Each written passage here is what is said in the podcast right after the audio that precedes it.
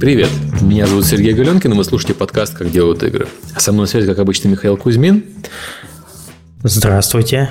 И сегодня мы поговорим э, с Николаем Дыбовским и Романом Гуро про то, как мы дошли до жизни такой с видеоиграми. У них у обоих интересный взгляд на то, куда развиваются игры и куда нам надо идти дальше. Я думаю, будет интересно. Добрый вечер. Да, всем привет. А, для начала по новостям пройдемся, потому что у нас э, есть что сказать.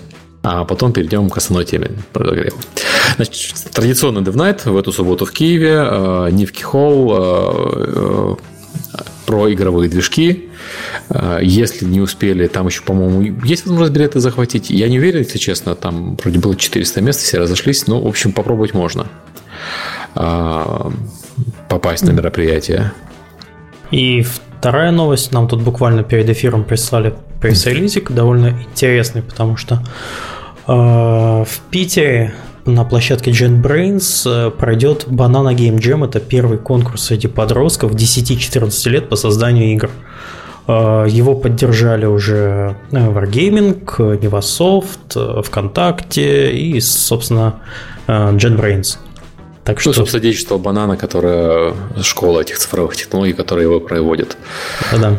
Вот, а мы, мы не знаем, что вам сказать, если вам от 10 до 14 идите, но если у вас есть дети соответствующего возраста, можно попробовать их то вписать. Ну, ну, слушай, Сергей, я недавно смотрел статистику нашего YouTube-канала, там у нас действительно основная аудитория – это дети и разработчики от 10 до 14 лет. Все нормально, так что нас правильно знать. Здравствуйте, детишечки!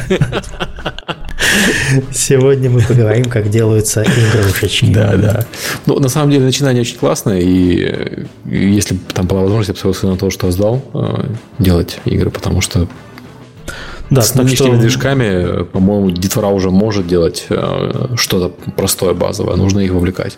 И если Учиться. заинтересовались, bananaschool.ru, там угу. есть информация, как это что. И отдадите своего ребенка в цифровое рабство. Mm. Следующее.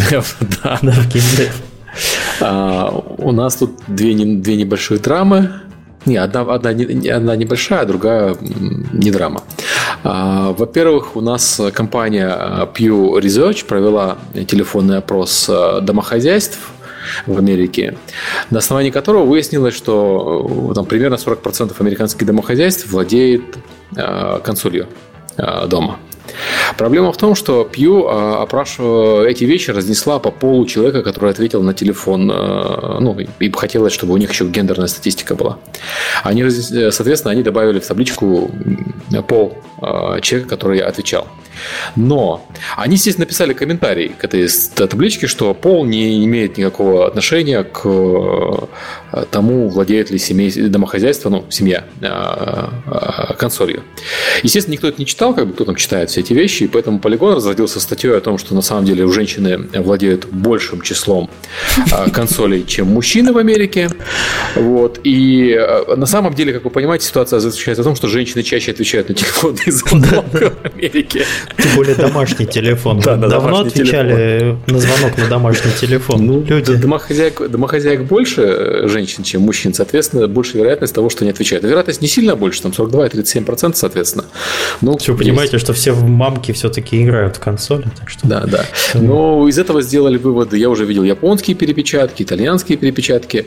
Вот там колонки уже видел на этот счет, что вот как же всех обманывали на самом деле. Оказывается, что женщины так все больше женщин игроков, чем мужчин на консолях.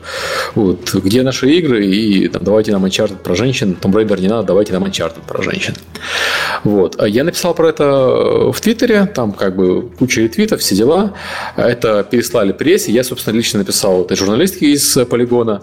Но никто, никто это исправлять не стал, потому что я так понимаю, что им исправлять ошибки не прикольно. А когда я написал на, на Неогафе, тему тут же закрыли.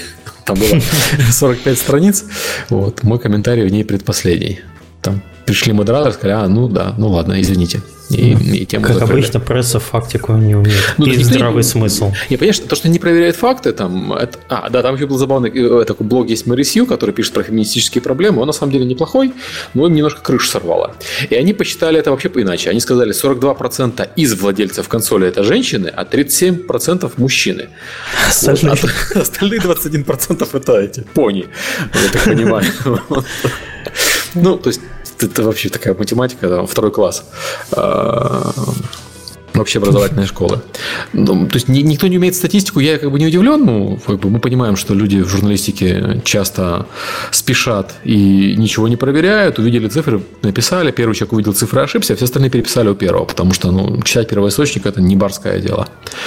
Вот. Но то, что они не исправляют эти вещи, когда они пишут в комментариях о том, что, ребята, вы тут, мягко говоря, облажались, это показывает, что они не хотят либо признаваться, что они облажались, либо не хотят э, писать э, правду, и люди там с байсом очевидным. Да, отличная тема. Да, ну, прям, знаете, я вот как бы всегда иронизировал там над Геймергейтом и прочими ребятами про, и про этику в прессе, но я вот сейчас прямо увидел, как положить на факты. Э, мы, мы так решили, факты этому противоречат, но ничего страшного. Все равно никто их не читает. Сергей, ты становишься настоящим интернет-воином, который не ляжет я спать, не пока я как бы написал в Твиттере там есть армия людей, которые сейчас это разносят. Вот. Я только это одному источнику написал. Думал, мало ли там. Я думал, реально человек ошибся. А подозреваю, что она не ошиблась, а решила ну, так интерпретировать данные. Если женщины чаще открывают, отвечают на телефон, значит, они чаще владеют консолями. Это же логично. Конечно. Весь дом держится на, на женщине, и консоль тоже. Давай с этой темой все. И последнее, Steam вышел в Китай и Индию. Как? Расскажи, Сергей, как так получилось? Почему ты не досмотрел? Ну, ты то, что не в Китай Индию было, было известно заранее, на самом деле. Кто, кто ходит в чатик в Slack, об этом знает. Кто не ходит в чате в Slack, в Slack, ну, извините. Там писали про это еще, по-моему, пару недель назад. Когда Steam разослал письмо про то, что пересчитает цены в Китае и в Индии. Угу. А, это важно на самом деле для обоих регионов. Ну, Индия, она же большой регион на самом деле, но она составляет одну десятую процента от, от, э, в Стиме. То есть явно она не дорабатывает. Китай тоже огромный регион, но Китай просто в десятке э, главных стран тоже ну, явно Слушай, насколько, не насколько я помню, Индия это вообще довольно до сих пор не очень сильно развитая ну, страна. Говоря. Может быть, Рома, ты же, по-моему, был в Индии. Да, я был в Индии. И, и как там со Steam, как там, да, как там с PC-геймингом? А, я объездил, да, я был в Индии два раза, оба раза по месяцу, и первый раз мы объездили всю центральную Индию, да, там 15 городов, много тысяч километров на машине. Она вся очень бедная. Я не знаю, где там может быть PC-гейминг. Ну, там такие развалины. Ну, наверное, есть какие-то... Развалинах PC гейминг, как бы ты Россию описываешь, извините. Ну, в общем, наверное, есть какие-то места, но даже в э, столице Индии это, это ужас. Там же даже до сих пор проблемы с приемом платежей очень дикие. Там да, большое да, да, количество да. смс-фрода. И я, сколько я этим вопросом раньше не занимался, с Индией всегда были постоянные mm. проблемы. Принять деньги от э, индийского мобильного игрока было практически нереально, что мы там не перепробовали. Хотя игроков, ну, мобильных, там было в принципе, достаточно, потому что э, у человека чаще есть мобильный телефон, чем персональный компьютер, это правда. Это да. Вот что там Стиму делать, я пока не представляю. Хотя все-таки нам каждый, каждую неделю СМИ говорит про количество, э, растущее количество программистов индийских. Все-таки ну, они да. должны на чем-то работать. Компьютер ну, у них есть еще, кроме того, что индийские программисты, э, в Индии на самом деле очень много мобильных игроков, просто они не платят нифига, потому что страна бедная, ты сам рассказал про мобильные платежи. Но в том плане, что регион развивающийся, а они по мобильным э, играм показывают сейчас самый большой рост, 88%, по-моему, за год. Да, да. Вот, э, то есть регион интересный. Steam, понятно, делает ну, когда он уже прошелся по основным регионам, ему надо заходить хотя бы э, в Индию. Они, кстати, обещали гривны ввести в Украине э, еще два года назад. Ну, я так понимаю, что там Valve Time, все дела, пока не дошло. Китай более интересен, на мой взгляд. Да-да-да, вот Китай... не с Индии. Вот как вообще китайское правительство допустило гейба в свою страну? И а что вот будет я, кстати, с Дотой, не знаю, которая... потому что до сих пор в Китае все покупали игры у перепродавцов. Uh-huh. Ну, то есть, на самом деле, не все. Есть люди, которые покупали через VPN и там какие-то карточки и прямо в Steam, но основной канал получения игр там был через перепродавцов. И э, ситуацию переломил, на самом деле, GTA 5 который там был по, низкой цене в, на Steam и, и так далее. Я подозреваю, что они как-то договорились как, я не знаю. Они же площадка. То есть они просто могут блокировать игры, которые Китай считает неправильными. Там говорят, что ну, некоторые игры могут быть заблокированы. Не знаю. То есть, подожди, у них будет совершенно отдельный Steam клиент, не, у них Или то же самое с Steam клиент абсолютно все то же самое. Просто внутри для региона будут залочены некоторые продукты. Ну, как по... в России, на самом деле, некоторые игры, игры были залочены. Помнишь, была такая история? Бесед да. залочила. Да, вот, да. А что с э, доткой там? Там же и так дота издается, но без Steam предустановлено локальным ну, дистрибьютором, я не помню кем. Ты помнишь, нет? Я не, нет. Не, не, не Tencent, а, не помню. Ну, там есть несколько, NetEase, несколько крупных игроков, да. Ну, ага. И... Э, и что с ней? Ну, Отберут? Я думаю, что не отберут, я думаю, что будут сосуществовать вместе. Вообще, честно, я, я вот не знаю, я на, на следующий год очень хочу попасть в Китай угу. а, и, и просто тупо посмотреть, что там происходит. Потому что все, что я читаю про Китай из а, источников, а, пока что меня ну, удивляет больше. То есть э, все, вся аналитика, которые пишут э, англоязычные, Э, чуваки. Это либо, э, э, собственно, американцы какие-нибудь, которые пишут про Китай из разряда от бабушки какой-нибудь услышал из третьих рук. Соответственно, им веры нет вообще никакой. Либо китайцы, которые пишут для иностранного потребления. И им веры чуть больше, но тоже не особо, потому что, ну, известная политика китайцев не обманул иностранца, день прошел зря. Вот. Есть китайцы, которые пишут не для массового потребления, а для своего потребления – но на английском, потому что, знаешь, как есть некоторые русские, которые тоже пишут на английском там в Твиттере регулярно. Вот, Я а, таких даже некоторых знаю. Да, вот э, они поинтересней. Ну, я даже по этому поводу там вчера китайский начал учить, вот если честно. Ну, Серега, ты совсем уже. Teamspy.cn будешь открывать? Да-да-да, Tencent Spy. Я боюсь, что за такое положено в Китае вообще. Ты тут на прошлой неделе в Candy Spy хотел переименоваться. Это переименоваться. Кстати, да, мы же эту тему забыли обсудить. Ну, да, да, самая главная тема. Самая главная а, тема, да. Подожди, еще про Steam. В Steam еще одно изменение произошло, которое я забыл добавить. Это в Steam, в Steam ввели айтем-шопы для сторонних разработчиков. Первыми появились Rust и... An... Господи, как эта ММОшка называется про зомбей? Про андедов, господи. H1Z1? Нет, нет, нет, нет, э, Unturned. Вот. Mm. А, я не уверен, что она про зомбей. Не, она про зомбей, да. И вот в ней, в ней э, появилась такая штука, и такая штука появилась в Rust. Это э, магазин, который торгует теми же предметами, которые можно купить на маркетплейсе, просто он торгует от разработчика по фиксированным ценам. Сергей? А, да. Да, у тебя там кто-то гремел посудой. Да, ты, у меня жена решила погреметь посудой. Жена все, скандал в прямом эфире. Сейчас Сергей тарелку а, об голову разобьет. Да, тарелку об голову я жду прямо сейчас. А, так вот. Извините, я смотрю на жену. Она смотрит на, на тебя. моя. Там дует а, глазами, ладно. Ладно. А, так вот, для разработчиков понятно, в чем то выгода. Они будут получать чуть больше денег э, напрямую. Угу. Для игроков тоже понятно, в чем выгода, они могут купить предметы напрямую. Ну и для Valve тоже понятно, в чем выгода, как бы больше денег. Вот, можно себе, я не знаю, еще один остров купить. Вот. Как обычно. Ну да. А, то есть пока что... То есть Valve, вообще Steam считается очень плохой платформой для free-to-play игр и обоснованно. Возможно, они пытаются вот как-то, как-то, как-то исправить, потому что это, это механизм это явно же все-таки для игр с микроплатежами, а это в первую очередь free-to-play игры. Ну вот мы как раз недавно обсуждали mm-hmm. проблему о том, что free-to-play играм на самом деле некоторым не очень mm-hmm. так хорошо идти на Steam, потому что комиссия там mm-hmm. и прочее. А вот, э, скажем, при таком раскладе какая-нибудь Лига Легенд может использовать Может, вот Сергей, что да ты не, думаешь? не будет of Legends Не будет? Не пойдет да нет, ну, слушай, ну а смысл? Ты, ты даришь аудиторию свою хорошую, платящую тебе, даришь Гейбу, чтобы она платила ему. Зачем это тебе Мгм. надо? А, Особенно Лига Легенд. Лига Легенд есть на стиме, на самом деле. Айдишник есть, все дела. Она, в- когда вышла, она продавалась на стиме в, э, пакетах. Ну и потом ее быстро оттуда убрали. Поняли, в Мгм. чем проблема. Ну, Да. понятно, окей. Но Окей. они до сих пор клиент поддерживают, бедные люди. Э, Давай еще напоследок Да, обозначенную тему, любимая. да. То, что Activision. Activision Blizzard купил Кинком, разработчика Candy Crush Saga и куча других максимально казуальных игр.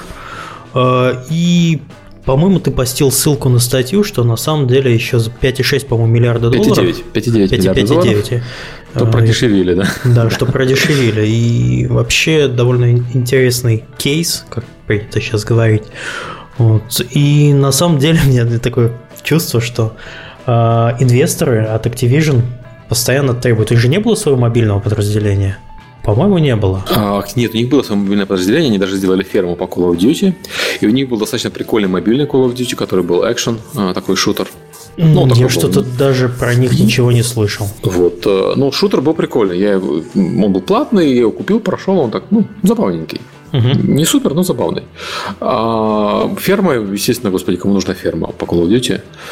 Ну да, Соответственно, я, я не, не играл. По поводу цены. Слушай, ну на самом деле это э, оценивать можно разными путями. Они оценивали, я так понимаю, по годовым ревеню. Это 4 годовых ревеню. Ну, это, это норм- это обычная ну, с- а, Это система нормальная оценки. оценка, да. Нормальная оценка абсолютно, для, но это нормальная оценка для стабильного рынка. Мы говорим про рынок нестабильный. М, То Да, есть, который постоянно колбасит. Потому что за 4 Да. года на мобильном рынке, прости, 4 года назад, это 2011 год, Мгм. это... Все было не так. Да, все было абсолютно не так. Android был еще по платежам неизвестно где, Мгм. вот, а сейчас это уже все по-другому. А что будет через 4 года, Мгм. а, и что будет с Кинком, и вообще с играми подобными, которые они делают, э, даже неизвестно. А, Более того, говорят, что на самом деле King поспешил продаваться, потому что, ну, скажем честно, с их э, доходами они заработали в общей сложности с момента запуска выхода компании 4 миллиарда уже. С их доходами им, в принципе, не обязательно это продаваться было, но они начали падать. Они начали падать, очевидно, потому что, э, хотя эта компания не одного хита, но преимущественно все-таки не зарабатывает одна игра. И они, видимо, не смогли выйти на показатели, когда они могут вот гарантированно себе иметь э, возможность выпустить второй, третий, четвертый хит, несмотря на то, что компания крупная, успешная и все такое. И они Слушай, решили консолидироваться, получить доступ к другим брендам и так далее. То есть ты думаешь, что это вообще вин-вин ситуация? Понимаешь, э, это- на таком рынке, как мобильный, очень сложно говорить про, вин, про, про вин-вин ситуацию, потому что мы не знаем, что случится через 4 года с мобильным рынком. Мгм. Вот. Черт его знает. А, Объективно, если смотреть вот на то, что покупала Activision, Activision покупала, во-первых, экспер- э, лидера на рынке. Это всегда дорого. Лидера, на- более того, лидера на очень крупном рынке, самом быстро растущем э, сегменте сейчас игровой индустрии, где они сливают. Соответственно, если Activision хочет удержаться на рынке, им надо там иметь доступ, они сами не смогли, им надо было покупать кого-то из лидеров. А, Supercell уже куплен софтбанком, соответственно, они купили э, King.com. Ну, там были еще варианты, это очевидно, но они купили Кинком, потому что Кинком еще э, второе есть преимущество. Кинком есть женская аудитория, у которой Activision нет вообще.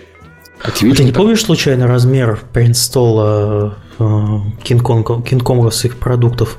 Что-то 70 миллионов, что такое у них аудитория?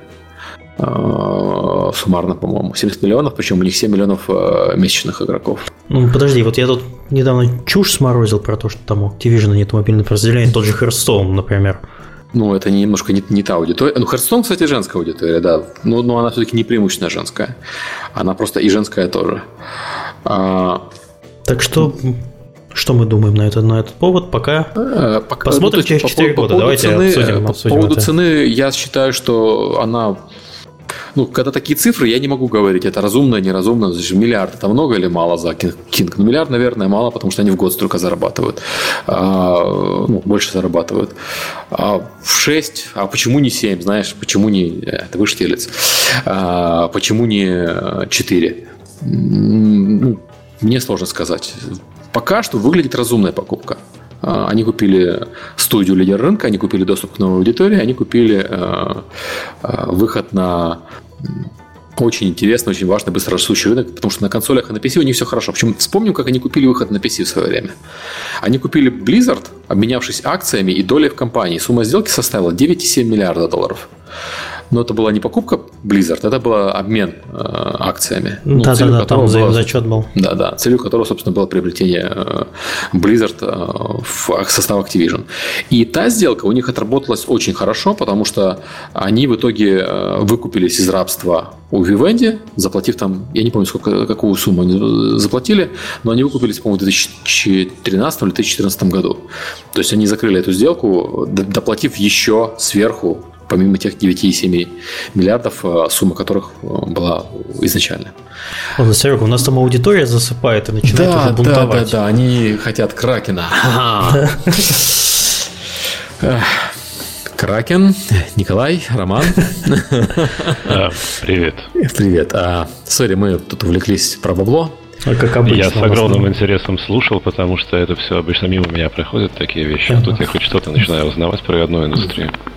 Ага. Слушайте, Давай ну... вообще для начала, ну, не представимся, как обычно. Ты у нас уже часто был в подкасте, пару или тройку даже раз. Да я не попали в индустрию, да, да. Мы это все не будем обсуждать, но мы спросим, потому что в последний раз Николай у нас был э, в декабре 2014 года, уже почти год прошел. Э, Рома был совсем недавно. Мы обсуждали, по-моему, визуальный стиль, если я не ошибаюсь.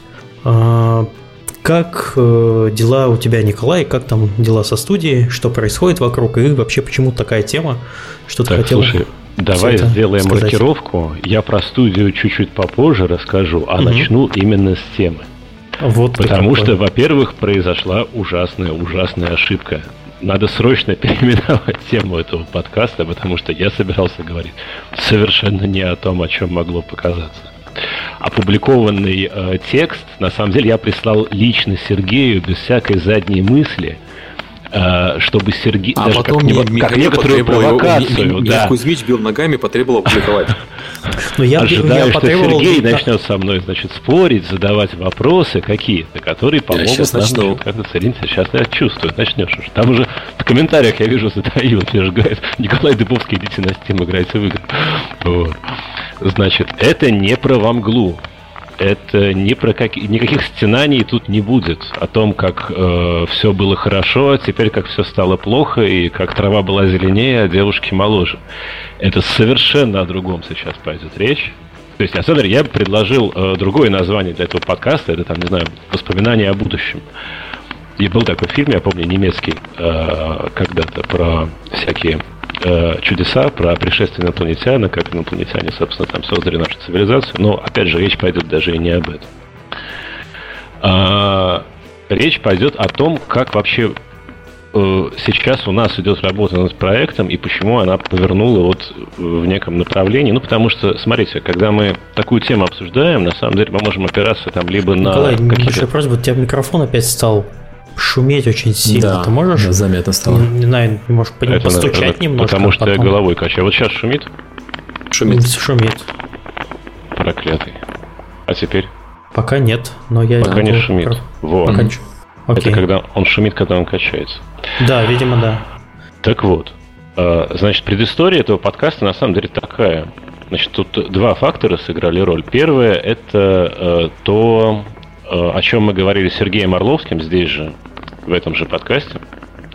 А, дело в том, что ну тогда как-то мы немножко не синхронизировали, что ли, и как-то были кто в лес, кто по дрова. То есть как-то вроде говорили тоже о том, э, что будет с играми происходить вот там в ближайшие годы, про искусственный интеллект и про всякие другие важные вопросы, но такое было ощущение, что вот общей точки не нашли. Вот. Но, однако, мысль пошла, начала работать. Вот, я начал об этом думать, думать, думать. И вот, значит, через год э, дозрел до некоторых э, выводов и, ну, точнее, вопросов, а не выводов. Вот. А вторым важным фактором, собственно, была разработка нашего ремейка Мора. Потому что, ну, это чрезвычайно показательно. Подожди, а какого ремейка? Я, я, я, я не сдержусь про, про, про вашем творчестве. Аж два ремейка Мора. Один уже эм, вышел. Короче, да, это не ремейк. То, что вышло, это просто, ну, скажем так, переиздание старой версии. Ремастер. Да. Вот. А вторая игра это тоже не ремейк, это уже он становится совершенно новой игрой. А, и, собственно, как раз э, я хотел объяснить, в частности, ну, подкаст наш называется «Как делают игры», да, и вот, собственно, я решил поделиться там проблемами из самого сердца разработки, потому что, в частности, вот осознавая все эти самые темы, да, о которых у нас сегодня пойдет речь, э, я понял, почему невозможно делать эту игру второй раз. Почему нельзя сделать ремейк? Почему надо делать нечто совершенно иное? Вот. А, значит, э, что, теперь про то, что происходит в студии? Ну, после такого вступления, конечно. Что за год произошло? Ну, смотри. Наверное, стоит сказать вот что. Изначальная задача наша, когда мы начали, приступили вообще к этому проекту, это была такая задача, ну, скажем так, ностальгическая. Потому что вот мы хотели сделать вот ту самую игру, задуманную в 2002 году, но... Ты пропал. Которые не, не были реализованы тогда, mm. без ошибок, ну и так. Николай, ты пропадаешь. Ну, по... я пропал. А, ты пропадаешь иногда, ты или тихо говоришь, или, или это с проблемой со связью. Слышно? Сейчас. Да. О, вообще вылетел. Да, это проблема с нетом. Окей. Вернулся. М-м, извините за проблемы. Это что-то TeamSpeak у меня глюкнул. Вот сейчас меня слышно? Сейчас немножко. Или тоже нет? А сейчас так, так, так, шум а слышно, значит тебя, наверное, тоже слышно. Вот сейчас меня слышно? Да, сейчас, сейчас нормально. Хорошо слышно, сейчас хорошо слышно, да. Были какие-то потери пакетов, я смотрю, там, а mm. потом все нормально. Окей, okay. ага. а, ты ну. говорил про то, почему вы делаете новую игру сейчас, э, потому что нет смысла делать ту же самую, и нет смысла делать ремейк, это новый мор. Э, давай подробнее с этого места. Что значит новый мор? А, короче говоря, э, я говорил о том, что изначальная задача была ностальгическая, прежде всего. То есть, ну, когда мы подумали, чем нам заняться дальше, то вот мы решили, у нас же была такая замечательная игра, которая вот, в принципе, там выстрелила, дай бог, на 30% от ее потенциальных возможностей. Сделаем-ка мы эту игру еще раз, но вот именно так, как надо ее сделать, чтобы прям весь ее потенциал реализовать. И на самом деле мотивация была именно вот такой.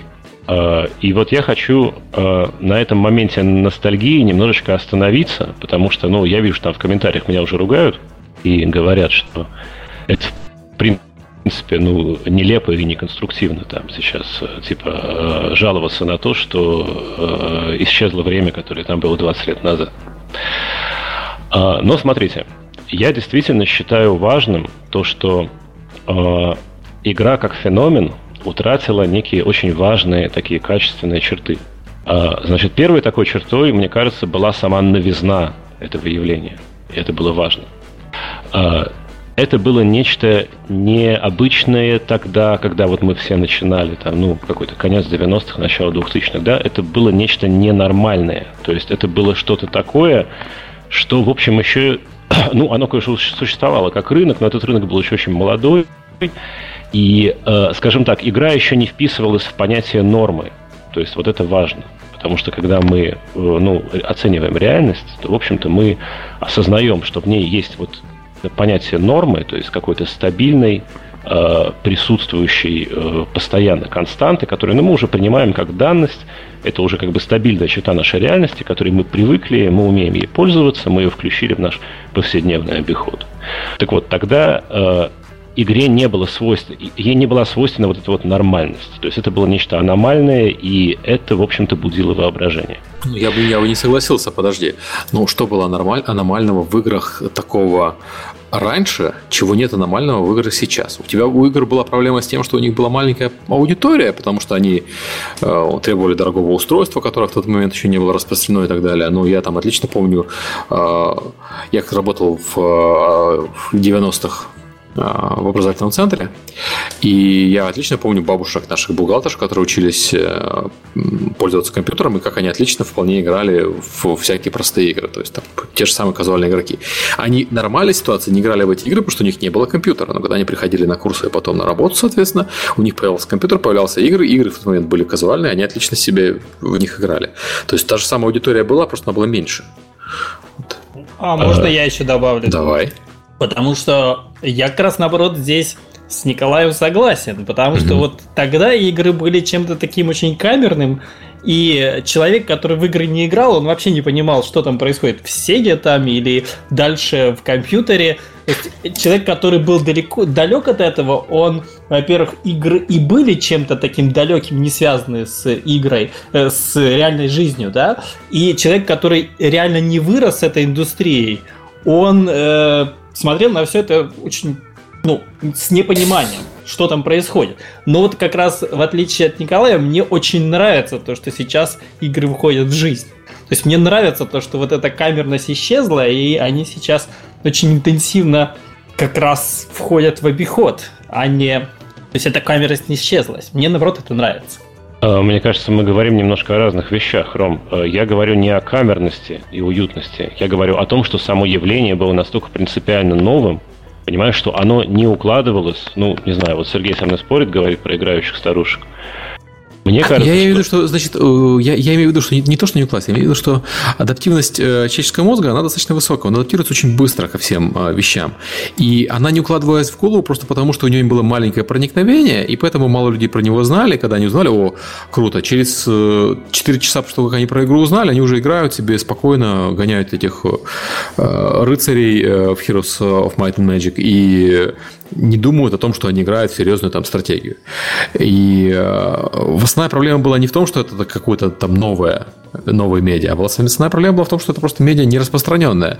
У тебя, из-за того, что было мало игроков, у тебя было мало очень талантливых людей, э, которые делали игры, а они делали что-либо другое. То есть, виду, что там как бы люди, которые делали игры в то время, были, конечно, очень талантливые, э, как и многие люди сейчас. Но в тот момент там игра не могла себе подумать о том, что нанять голливудского там художника, а просто потому, что голливудского художника была больше аудитория в Голливуде, чем в играх. И, соответственно, он что, шел туда, где его талант увидит больше людей. Ну, не говоря уж про деньги. Вот. Но это, не, это вопрос масштаба, это не вопрос того, что там какое-то вот невероятное явление игры.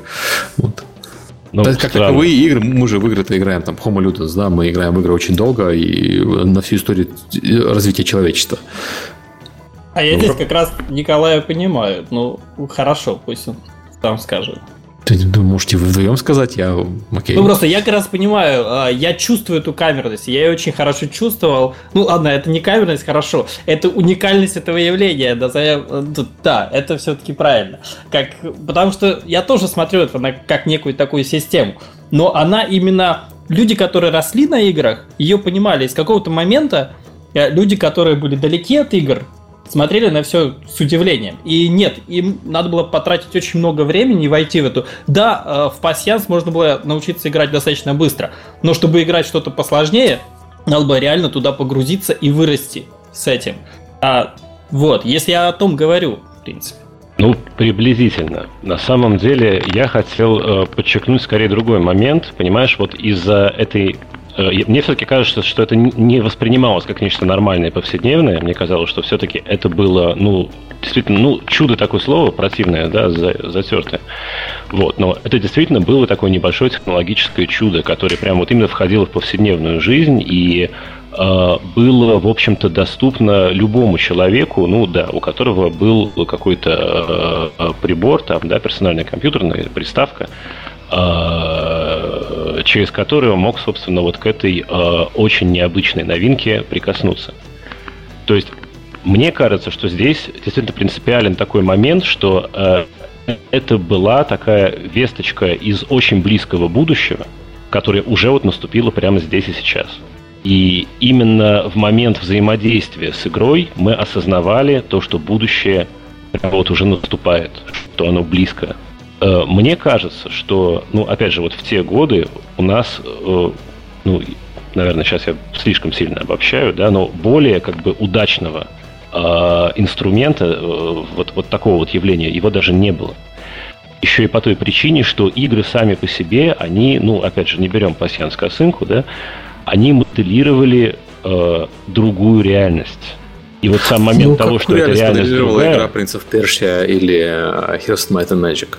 А, ну, как, Или как я могу про восприятие сказать, моделировала, причем очень уникальную, но это тоже большая такая, большое вступление, как я понимаю эти реальности. Пусть, наверное, лучше Николай скажет. Нет, нет, скажи, скажи, Ром, давай. Ну, у меня визуальное восприятие, да. И э, я вообще на это все смотрю как, ну как, мы все мыслим абстракциями. И игра это абстракция. И на самом деле воспринимаем мы реальный мир тоже абстракциями, потому что иначе мы просто не смогли бы его воспринимать. То есть у нас проблема просто из памяти. И поэтому для нас, например, человек, там, силуэт человека абстракция, да, там, э, конкретный дядя Вася абстракция, которая уже более конкретная. Я, и ну, есть подожди, народу. Мы с тобой тут, э, по-моему, никто не... Мы согласны с тобой, да, ты прав. Да, так давай, давай я все-таки про игры точнее, да, и получается в этом плане игра Принц Персия это некие абстрактные, некая абстрактная система, и она уникальная, и мы очень легко проецируем реальный мир в эту системную абстрактную. И когда, получается, мы видим вот эту абстрактную систему, это всегда интерпретация реальности. И сталкиваемся с другой абстрактной системой, у нас возникают как Я раз согласен. какие-то а в чем, новые ты, идеи. А в чем отличие именно этой абстрактной симуляции, которая в играх, от абстрактной симуляции в книгах и фильмах? Вот такое а. принципиальное. Ну, принципиальное отличие в том, что э, все-таки, когда мы читаем книгу, мы берем некую ну, то есть мы создаем, мы отталкиваемся от собственных убеждений, так сказать, об собственных образов, которые у нас в голове, в играх нас многие визуальные образы даются все-таки. И э, как раз уникальность в том, что когда ты видишь некую другую интерпретацию реальности, и у тебя есть некая своя, которая, может быть, не полностью совпадает. У тебя возникают какие-то новые идеи на этом основе. У тебя появляется вообще, в принципе, эффект фантазии. И для меня вот в этом игры очень уникальны, тем, что они дают огромную степень вот вариативности и на этом всем возникают новые и новые Подожди, идеи, даже если вари- немного вариативность, отличаются. ну вот опять-таки, of Persia это линейная игра, которую ты проходишь как положено. Вариативность есть в Тетрисе, но Тетрис не вызывает таких эмоций, как именно другой мир. Тетрис это все-таки пазл. Это вот как ты раскладывал тетрамино или рассказывал, раскладывал головоломку. Так ты раскладываешь Тетрис. Тетрис это такая же настольная игра, э, ну, головоломка просто в реальном времени и на компьютере. Я вот это не могу понять. То есть у нас были настольные игры, которые э, Heroes Might and Magic, э, она же выросла, по сути, из классических настольных игр. И у тебя был там, господи, как же эта игра называлась? Она у нас называлась «Приключения» по-русски, а вообще это известный э, западный бренд какой-то. А, э, это все выросло оттуда. То есть я имею в виду, что у нас нет на мой взгляд, вот такого как-то, ну вот, игры появились 30 лет назад, и поэтому они там произвели переворот. А, они сейчас начинают производить переворот, слава богу, когда они поросли, доросли по визуальным инструментам. А в то время это было просто ну, забавные игрушки, вот компьютерные настольные игры. Но мне кажется, они как раз послужили вот этим толчком. То есть они росли очень такие лавинообразно, именно потому что э, очень много людей видели разные, разные системы, как бы, и разные абстрактные системы. И как раз когда, ну как, собственно, как происходит вообще сам эффект фантазии и возникновения чего-то нового, когда в тебе есть некая своя интерпретация реальности, и ты видишь другую того же, например, объекта или того, той же системы, да, и она в тебя несколько где-то не совпадает. И вот на, этом несовпадении возникает новая идея, которая совершенно может быть другая или немного ответвление от этого. То есть э, именно в том и идея, в том, что мы все немного интерпретируем по-разному. И когда это происходит лавинообразно, возникает прям очень много всего нового.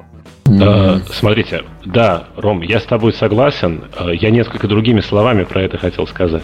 Смотри, Сергей, ты просто это очень структурно как бы оцениваешь. Сейчас как бы, мы, не, да. мы не говорим о том, что там, такой. вот, там типа, появилась игра, и вообще люди там забыли читать, смотреть книжки и поразились, насколько у них оказался в руках мощный инструмент. Я сейчас говорю совершенно о другом. Я говорю о том, что э, вот само ощущение того, что, смотри, появляется некая технологическая новинка, которая позволяет создать визуализацию другой реальности. Да, другая реальность есть и в книгах, другая реальность есть в фильмах, она много где есть. В настольных играх мы постоянно производим там эти реальности там, в пространстве нашего воображения. Но вот именно здесь создался момент, такой технологически обеспеченный момент близости этой самой другой реальности, в которую ты можешь нырнуть, как знаешь, там, ну, многие там какие-то сказки, мультфильмы, там, они эксплуатируют эту тему, что вот там мальчик читал, читал книжку «Бесконечная история», и вот он в нее нырнул, и вот, наконец, он в ней может действовать, понимаешь? Вот это вот э, реальность с пространством других возможностей, потому что, ну, чем нам дороги, по сути, сказки, виртуальные миры, там, виртуальные приключения? Это новые возможности. Понимаешь, и будущее нами воспринимается как пространство возможностей. Вот это очень важно. То есть вот и это все связано с нашими ожиданиями. Потому что ожидание э, того, что ты эти возможности каким-то образом приобретешь, либо за счет того, что время само тебе их, как река, принесет, вот эта вот река будущего, просто, ну вот она принесет себе эти самые новые э, штуки, какие-то новые, э, может быть, там технологические примочки, может быть, там просто все поменяется в реальности, человечество изменится, у тебя появятся новые возможности. И виртуальная реальность тоже дает нам эти самые новые возможности, она их делает как никогда более близкими. И сам вот этот феномен того, что появилась видеоигра, появилась возможность как бы вот в это окунуться, да еще и принести это к себе домой и у себя дома все это запустить. И все это только твое. То есть еще важен такой момент, да, что вот ты к этому вот причастен прямо здесь и сейчас. Мне кажется, что вот именно соединение этих факторов создавало такое уникальное ощущение – что именно игра это вот тот самый инструмент, в котором ты можешь э, максимально эти возможности вот прямо здесь и сейчас реализовать. А, я, я понимаю, я, я, я, это интересный взгляд на вещи, я с тобой согласен. Проблема заключается в том, что все эти вещи, которые ты описываешь, они появились в играх вот только последние 10 лет.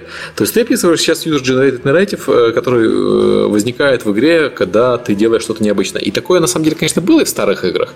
Но вот на, в полную силу, с интересными историями там и событиями и, и, и драмами и прочими вещами, это развернулось в последние 5 лет, наверное, даже не 10 лет. Когда у нас появились э, игры с э, неструктурированным взаимодействием между человеком, между игроком и системой, и между игроком и другим игроком. То есть даже World of Warcraft, э, эта игра на самом деле достаточно предсказуема, хотя он генерировал очень, очень прикольные истории. Но эта игра очень структурированная. Неструктурированные игры у нас появились массово позже. Это там и Minecraft, и DayZ, и прочие вещи вещи, это игры, которые действительно генерируют нарратив независимый. Это моя любимая Space Station 13. Вот идеальный генератор э, неструктурированного пользовательского нарратива. Э, соответственно, говорить о том, что вот раньше было эта штука революционная, сейчас эволюционная, наоборот. На мой взгляд, у нас мы сейчас наблюдаем переход количества в качество. У нас переход количественных изменений по мере вот, просто э, технологии, улучшения графики и прочего привел к тому, что у нас игры качественно стали э, другими. И это, на мой взгляд, хорошо, прогресс работает, все здорово. А, нет, я и здесь не могу с тобой согласиться. Сейчас объясню почему. То есть, на самом деле, даже может не сейчас, я хотел где-то в конце э, к этому прийти. Э, опять же, потому что, смотри, мне кажется, сейчас ты говоришь больше про форму. Я говорю про сам феномен, про то, какую роль вот игра, как, ну, собственно, э, медиа, как, ну, явление, да, как какая-то вот часть нашей жизни – какую роль она играла тогда и какую роль она играет сейчас. Опять же, я еще раз хочу подчеркнуть, я не говорю, что раньше игры были хорошими, а теперь они стали плохими. Не, я, я согласен с тобой. я, я, это просто, просто ну, типа разрыв ты, понимания некоторых. Ты я говоришь, что тебя игры говорю. раньше были более влиятельными, чем сейчас. Вот мне да. показалось, да. Ну, а на да. может, как бы это неправда. Объясняю, ну, ха, смотри. Да. Вот у нас есть э, некая э, новая идея, да, которая может реализоваться некой, ну, разными способами. Это на самом деле очень легко можно наблюдать на примере того, как вообще развивается там э, сюжет в большинстве фантастических книг и фильмов. У нас имеется крайне интригующий, ну, я не говорю за все, я говорю, ну, там 60-70%, наверное, того, с чем мне довелось познакомиться. Вначале у нас чрезвычайно интересная завязка, потому что вначале нам всегда дают какую-то парадоксальную новую ситуацию, там взять любую книжку Лукьяненко, например, да, а, происходит что-то очень необычное, да, человек замечает там, что, ну, случаются какие-то странные перемены Ты в его жизни. Их Лукьяненко достаточно тематично, ну, достаточно такие предсказуемые. А, как и у многих других фантастов. И я его просто, ну, первая фамилия, которая в голову пришла, да, а, мы заинтригованы и следим, во что же все это превратится, но дальше, э, как правило, может быть, сейчас тоже со мной кинутся спорить, это все превращается в то, что человек начинает реализовывать бытовые, повседневные механизмы поведения, и, по сути, он эту самую очень интригующую и потенциально богатую разными возможностями ситуацию, ну, сводит как к решению каких-то своих бытовых проблем, и это превращается, ну, к какому-то такому вечному сюжету, там, возвращение утраченной возлюбленной или мести главному негодяю. То есть, по сути, ну, может быть, сейчас, опять же, со мной поспорят, но мне кажется, что вот именно обещание, то есть некая надежда на возможности реализации такого интригующего и богатого допущения, то есть вот реальность новая, реальность другая – фантастической коллизии, там в любой, ну, не знаю, там любую книжку там привести в пример. Uh, да, и она превращается внезапно в нечто вполне такое, ну, обывательское и привычное, понимаешь? И мне кажется, что с играми случилось нечто похожее. То есть, смотри, в тот момент, когда мы еще не знали, во что все это разовьется, может быть, это только я один такой, хотелось надеяться на то, что оно разовьется в нечто гораздо менее, скажем так, привычное и э, укладывающееся оно... в стандартные э, как бы схемы э, существующего сейчас здесь и сейчас человеческого поведения. Слушай, как Потому что... что я, я, я не понимаю, что значит оно разовьется в менее обычное? То есть оно останется опять-таки элитарным искусством для тех, у кого есть дорогое устройство и дорогое нетрадиционное устройство. Ну, для этого Конечно, у нас нет. есть некоторые игры. Видеокарта за 50 тысяч рублей. Да, у нас есть там виртуальная реальность. У нас сейчас такая штука а, для людей, у которых есть доступ к дорогому, непопулярному пока что устройству. Я говорю не про технологии, я говорю про содержание. Я говорю про, э, смотри, ну, может быть, про эмоциональную отдачу, про э, способ реализации несуществующей пока еще реальности или существовавшие там, не знаю, но уже там миновавшие, если там мы берем какие-нибудь там исторические игры. Э, реализации ее как бы вот здесь сейчас, как, ну, реальности, которой нет, нет здесь, понимаешь, нет повседневности. Мне показалось, что игры, скажем так, они стали э, больше... Они стали интегрировать механизмы повседневной жизни, современной жизни, которые мы и так можем наблюдать сейчас.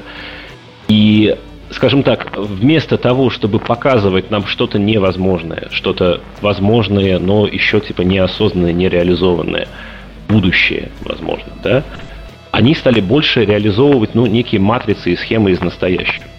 А, подожди, я вот сейчас... Я имею в виду. А можно я, я, я уточню сейчас? Да, давай, Рома, но я с этим а, совершенно не согласен.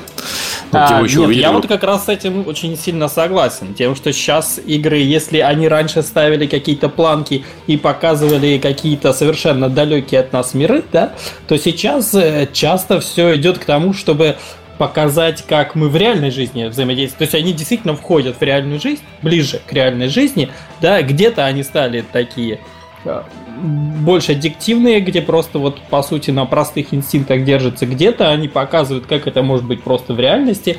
И, но мне как раз кажется, что вот до этого они накапливали какой-то потенциал идей, да, вот он накапливался, накапливался, ширился, и а теперь он готов выплеснуться именно в реальную жизнь. И я вот как раз наоборот, у меня очень острое ощущение, что сейчас меняет, меняется реальность. Да, они стали более бытовые, но вот этот быт очень, очень сильно изменился. Он, его очень сильно изменили игры. Ну, по-хорошему, вот эти технологии, которые вошли в жизнь, они очень сильно изменили, и очень многие из них игровые.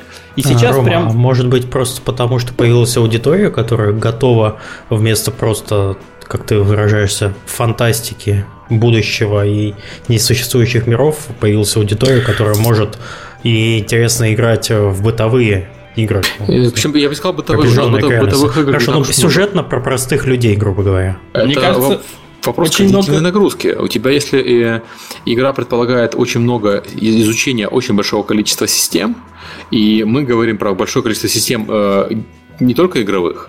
Мы говорим еще про большое количество систем э, э, мира, ну, мира самого. То есть у нас там, оказывается, есть зерглинги, которые вылупляются из э, гигантского гнезда. Это все, ну, это тоже когнитивная нагрузка, которая напрягает человека. И в некоторых играх лучше обойтись без этой когнитивной нагрузки, Э, чтобы иметь возможность там, позволить себе больше вещей по механике. Если посмотрим на Майнкрафт, он обходится без э, нагрузки вообще по, про устройство мира, в принципе, и позволяет себе за счет этого ну, немножко больше вещей э, э, в плане нагрузки по механикам. Или есть примеры там Life is Strange, который обходится достаточно вольно с а, совсем, но из этого, из этого остается такой приятной, э, доступной, не очень напрягающей игрой, э, что позволяет им больше уделить внимание сюжету, потому что там э, когнитивная нагрузка по миру очень простая, ну, подростковая драма плюс путешествие во времени. А, по механике она тоже простая, но зато это позволяет им нагрузить человека сюжетом, чтобы человек в голове держал весь сюжет. Это же ну, ну, мозг у человека, он же не безразмерный, ты не можешь в голове держать много вещей. И а, особенно, особенно люди, которые не готовы там потратить на игры всю свою жизнь. Мне кажется, ты сейчас смотришь точечно больше, а вот как раз то, о чем Николай говорит, это именно ожидание будущего. То есть вот предвкушение чего-то нового. Ну, окей, предвкушение чего-то нового. А, вот VR Чем не предвкушение чего-то нового? VR, да. Ну... Но и мне как раз, ну, как раз если говорить про VR, это для меня предвкушение как раз новое, но как раз в бытовых и простых штуках. Ну, то есть как, ты там картошку в нем будешь чистить? Мне, например, VR – это крутая система обучения и крутая система взаимодействия, и я очень хочу полепить в VR, когда ты взаимодействуешь да, я видел ролики с 3D-формой. Да, да. да. И э, вот это мне гораздо интереснее, чем игровые системы там, потому что как с игровыми системами, там понятно, что как бы поле не паханное, но там пока не до конца понятно, как там строить интересные взаимодействия. Ну, кроме того, что у тебя получает, появляется 3D, и появляется взаимодействие в 3D. Но это вроде бы и уже и есть. А вот ну. в плане бытовом там как раз следующий шаг, который связывает быт э, с игровыми системами. Ну и чем это плохо? Это как раз очень здорово. То есть я, э, я вот я вот вроде бы как Николая сейчас понимаю, только у меня ощущение другое, что мы наоборот стоим на, на такой грани, где сейчас рванет. У меня, наоборот, предвкушение очень острое, и вот это ожидание да, будущего, у меня, у меня такое же, я, я, я, просто, я просто с той же точки зрения, что у меня такое же предвкушение, что у нас сейчас ситуация, когда количество изменений перешли в качество, у нас появляются там игры, как как совсем новое что-то, а не просто э, мы слепили из примитивной графики, примитивной механики э, подражание э, Э, проектам, которые были в настолках, э, или подражание тому, что мы видели в кино. А Товарищ, что-то новое. Э, да, да, извини. Извини, что да. я перебиваю, да, но я именно про это же и хочу должно. сказать. Я всю жизнь говорю о том, что игры это область, в которой сейчас рванет, и я совершенно не перестал в это верить, понимаешь? И я с вами согласен. Смотрите, мы немножечко, у нас все немножечко попало в одну, в одну кучу полетело, да? Угу. Смотрите, когда я говорил про, там, про феномен игр, то я действительно говорил о том, вот какую роль игра э, играет, пардон за тавтологию, да, в жизни, в жизни человека, ну, простого обывателя. А, и чем дальше, вот, тем большую роль. И у нас есть цифры, чтобы это подтвердить. Речь не о том, большая она или меньшая. Речь о том, какую она несет эмоциональную и э, качественную нагрузку с точки зрения, ну, скажем так, вот осознание возможностей, понимаешь? Вот будущее это пространство возможностей. Почему я так упираюсь в это несчастное будущее? Потому что, э, ну, по-моему, это сейчас самое интересное. То, что наступит через несколько лет, то, что наступит завтра, то, что наступит там через 10 лет. Понимаешь? Потому что действительно мир меняется. Кто это сказал? Роман или Миша? Вот, да, мир меняется просто на глазах. Он меняется настолько быстро сейчас, настолько сильно, что, ну, это просто сейчас самое интересное. Почему я заговорил про этот ностальгический момент? Потому что я чувствую, что действительно, вот э, момент сейчас и момент тогда, когда мы играли в «Принца Персии», они очень близки. Понимаете? Они близки именно вот в этой области ожиданий, потому что, ну, сейчас действительно мы видим, э, что ну, сильно меняется реальность. То есть, более того, там даже понятие там уже виртуальная реальность и реальная реальность, уже как-то, ну, даже как-то глупо их делить. И уже там некоторые футурологи говорят, что ну не за горами тот день, когда вообще сам термин реальность нужно будет переосмыслить, потому что две эти реальности сольются в одну. Виртуальная реальность станет не менее реальной, чем, э, собственно, материальная, потому что в ней люди станут проводить чуть ли не больше времени. Мне кажется, уже сейчас много. Ты сейчас можешь разговаривать с человеком и даже не понимать, это реальный человек, нереальный, или их несколько там. То есть ты уже сейчас общаешься постоянно и очень много времени проводишь, да, и уже не совсем можешь отдавать себе отчет, насколько реально эта реальность, которую ты проводишь время. Совершенно верно. Я, да, я снова возвращаюсь к тому, что вот эти точки, они сейчас очень похожи. Вот сейчас человечество находится в некой точке бифуркации, и э, мне кажется, что вот именно сейчас игра должна снова стать то есть, если вы говорите, что она уже стала вот тем, чем она была тогда, то я не могу с этим согласиться, потому что мне кажется, что действительно сейчас, ну, скажем так, я немножко скачу через край, вот я сейчас скажу то, о чем я собирался в конце, я собирался как логически к этому прийти обоснованно, mm-hmm. то, что игра воспроизводит... Смотрите, когда меняется время, когда наступает будущее, там, тяжелыми шагами, и меняется, собственно, наш, наша повседневная жизнь, меняется способ мышления. Мы меняем свои модели поведения. Это очень важно. И игра на самом деле это именно то пространство, в котором мы эти модели поведения, ну, скажем так, мы с ними можем экспериментировать. И вот тогда, когда мы играли в «Принца Персии», понимаете, э, Я уже понимаю, да, что это моя индивидуальная, очевидно, личная точка зрения. У меня не было такого э, клуба со старушками, в котором, который был у Сергея, но тогда, мне кажется, вот... Выгодная вещь. Имело место это самое пространство возможностей, да, огромное, то есть казалось, что игры могут развиться во что-то уже прямо завтра, послезавтра, во что-то очень необычное, не воспроизводящее наши нынешние повседневные модели поведения.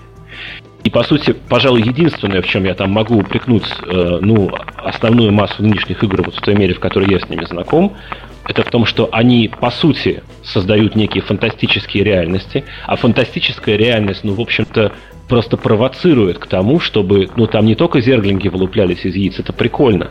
Но, в общем, согласись, это не тянет прямо на какой-то переворот в сознании. Мы про это много раз читали в фантастических романах. В общем-то, ну, мы уже как-то к этому привыкли. Мы уже очень много к чему привыкли. Понимаешь? И, я, по я сути, игры скорее... как таковые, даже тот же StarCraft, смотри, вот, mm-hmm. собственно, миссии StarCraft, ну, это классические миссии земного спецназа, которые, ну, там, ну, там, если там брать там компанию за тиранов, там, да, например, ну, вот, по сути, mm-hmm. тираны ведут себя так, как ведут себя любые солдаты. Тираны — это точка это... опоры в мире StarCraft, чтобы тебе было опереться на знакомые... Э, да, по сути, конст... зерги и протосы также себя ведут. У них земная психология, понимаете? У них неземные способы, как бы, у них неземной инструментарий, ну, понятно, а психология у них земная. Цели ставятся земные. И, по сути, матрицы поведения, которые реализованы в такой Естественно, что написано для людей. игре. Э, нет, друг мой, это совсем не естественно. И если ты хочешь сказать, что, ну, это товар, и единственный способ продать товар это показать человеку, ну, как бы, вот его самого и, э, как бы, ну, некие ожидания, там, которые он может себе представить, вот с этим я категорически согласиться не готов. Понимаешь? А, а да. Если посмотреть на игры, которые вот экспериментируют в принципе с целью и ну, во-первых, появились игры, которые принципиально не имеют конца, не имеют начала, и, в принципе, ты знаешь, что она не закончится, нет конечной цели, ну, как те же раннеры или какие-то фермы, да, то есть, э, по сути, бесконечные игры, и игрок знает об этом и играет, и получает, по сути, удовольствие от процесса по аддиктивно. Во-вторых, такие там игры созерцательные, как вот тот же Journey, да, где игра, в принципе, поставила себе цель – созерцание. И там нет тоже нормальных целей. Там есть классный сюжет, он без слов, но там вот прям классика и завязка, и развитие, и кульминация, и даже сюжетный поворот там есть, даже гибель героя и возрождение, там прям вот все есть. Но одновременно все-таки цели другие, и э, цели игрока другие, восприятие другое. Вот это примерно вот та эмоциональная нагрузка, о чем ты говоришь. Ну, понятно, что она достаточно такая простая и в лоб, да, но мне кажется, что этого как раз в Индии в Индии проявляется, и в Индии стало больше просто потому, что там есть вот это место для экспериментов, там есть возможность это делать. Да, про Индию я согласен. Смотри, Индия хорошая площадка для экспериментов. Но я, я, бы не, я бы не разделял прям как Индии, как отдельную, отдельную часть игровой индустрии. Это именно площадка для экспериментов. То, что в Индии придумали там Майнкрафт, сейчас эти Survival Craft механики в каждой первой игре. Абсолютно. Даже у Ubisoft. Э, да, да, да. Так нет, на самом деле я вообще считаю, что там уже бессмысленно, скажем, там выделять отдельно инди-сектор и не инди-сектор. Вот именно с точки зрения той проблематики, которую мы сейчас обсуждаем.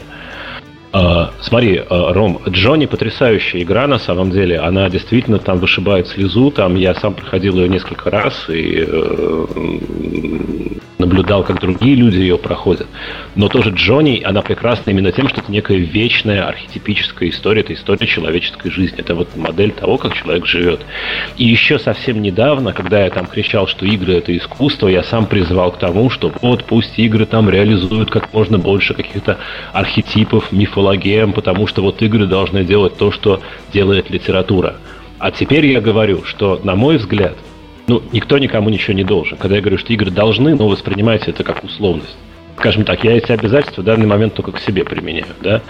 Но я считаю, что облад... имея такой уникальный инструмент, понимаете, мы реальность моделируем с нуля в каждой игре. Мы собираем ее там с буквы Нет, кода, с пикселя.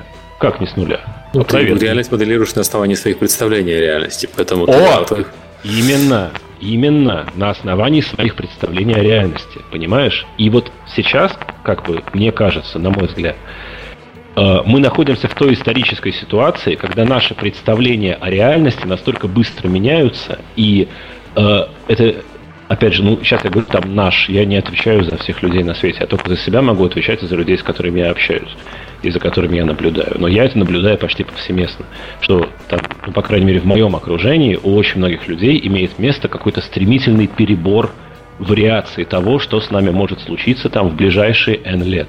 Один год, два года, 10 лет, 40 лет. То есть у меня, я опять же, да, но больше не буду уже про это говорить, э, оговариваться, что это там мое личное ощущение, да. Но будем отныне считать, что я говорю только за себя. Я и не могу иначе говорить. Э, вот необходимость в том, чтобы представлять себе другие модели поведения, другие сценарии развития и другой способ мышления, они более чем насущны и актуальны. И вот именно этой как бы проектировочной деятельностью, по сути, мне кажется, сейчас но это самое интересное, по-моему, и самое необходимое, чем мы можем заняться. И раз уж у нас в руках такой инструмент, как действительно ну, возможность сгенерить любую реальность с любыми условностями, с любыми допущениями, любое самое фантастическое кино, в общем-то, ну, ну как, оно может это сделать, но не, не с такой степенью вовлечения человека, не с такой степенью экспериментирования в этом, и не с такой степенью как бы экспериментирования со своими, опять же, поведенческими моделями в этой очень другой реальности. Понимаешь? Единственный, по сути, упрек, который я хотел бы адресовать вот, ну, тому, что я сейчас готов воспринимать как некий игровой мейнстрим, mm-hmm. да, это то, что, ну, по сути, люди все, ну, чем мейнстримнее, скажем так, игра, тем она больше ориентируется даже не на настоящее, а на прошлое. И какие-то там крупные блокбастеры, там, ну не знаю, там, типа там Witcher или Сома, да, они все равно воспроизводят то сознание человеческое и те модели поведения, которые, на мой взгляд, хотя мы их еще используем, но они уже являются объектом прошлого.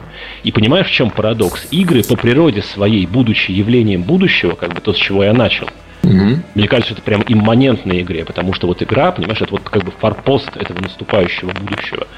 Это вот та самая капсула, как бы тот самый шлюз, в который мы заглядываем, чтобы вот состыковаться. Она даже ну, технологически, вот почему я стал говорить про те времена, потому что тогда она была еще и вот технологической новинкой. И сам момент того, что ты в этой технологической новинке как бы действуешь, он был очень как бы тоже важен для эмоционального вовлечения и веры в то, что это все возможно и что эти возможности, они прям вот уже вот здесь, уже на твоем столе, понимаешь? Я говорю именно о моделях поведения. И я, единственное, что, вот, что мне сейчас не нравится категорически в большинстве игр, в которые я играю, это то, что они производят модели поведения, которые уже, по сути, не актуальны.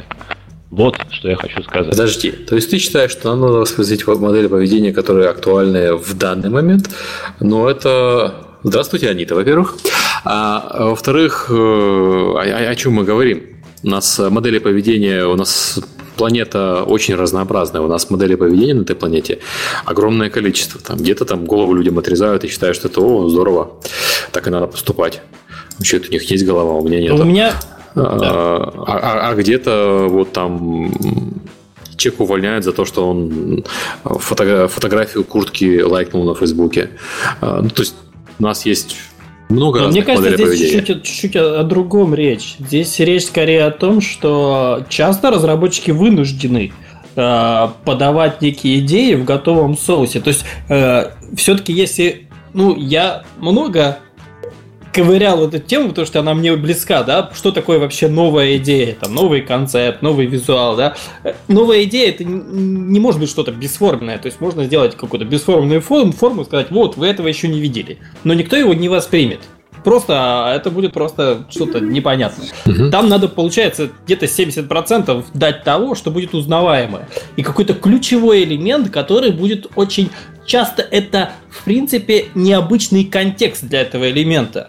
То есть, есть, э, да, есть много вариантов там. Э, часто это смешение контекстов, а не полностью что-то новое. И часто еще я встречаю, э, ну, то есть, либо это прям крутая механика, и там то есть, либо знакомая механика простая, ну, какой-то там эмоциональный крутой визуал, да, есть туда ставка, либо, наоборот, простой знакомый визуал. Вот, например, есть у вас какие-то там гоблины или орки, да, и про эти орки человек знает очень многое, поэтому гораздо проще воспринимать их. Да, уже есть бэкграунд у человека, не надо ему рассказывать. Sorry, я хочу добавить, что орки э, людей стали, люди стали понимать орков так вот хорошо, потому что как эти орки появились в куче игр, в Вархаммерах, э, я именно про это. в настолках, и потом ну, появилась... Э, я, я к тому, что ты, у тебя орки в свое время были невероятная новинка.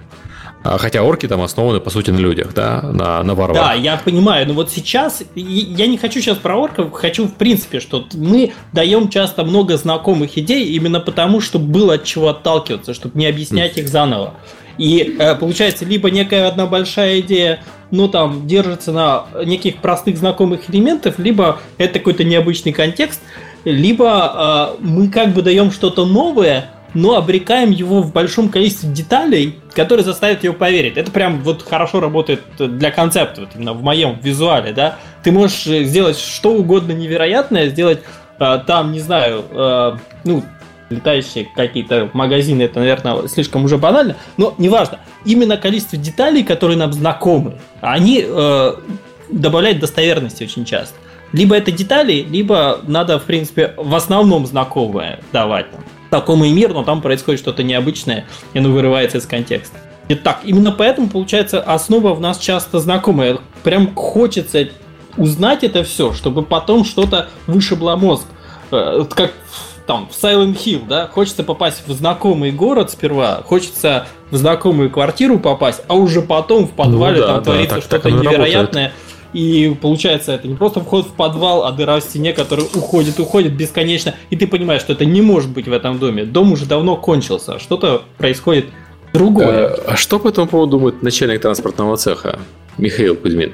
Ну, я, я, я, просто там я, я там немножко чатиком увлекся. Да. Я не знаю, немножко потерял нить обсуждения, отвлекался тут, так что ну, давайте пока без меня, я, я обязательно вернусь, как а, начальник а, транспортного цеха. Ну, в данном случае мы с Романом согласны. Давайте подключим Николая. А, ну, Ром, скажи, правильно ли я понимаю, что ты как арт-директор вот сейчас больше говоришь о визуальной части, да? О сочетании привычного и непривычного скорее там, ну, в образах, да?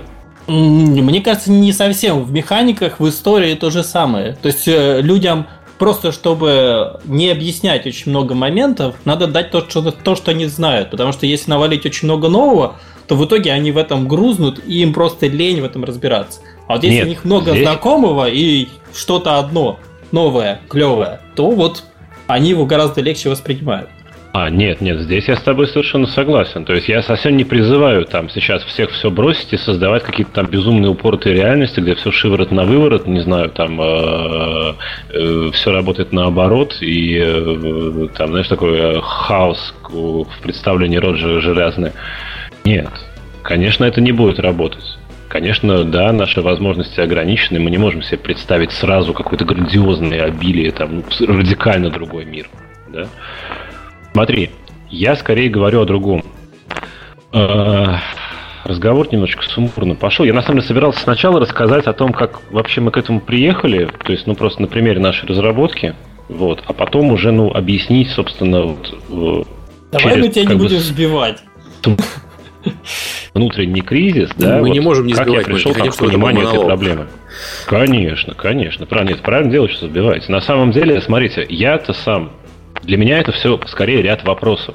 То есть я э, не хочу там провозглашать какие-то новые там программные тексты и говорить, что вот отныне должно быть только так, а никак иначе. Но это будет наивно и чрезмерно самоуверенно.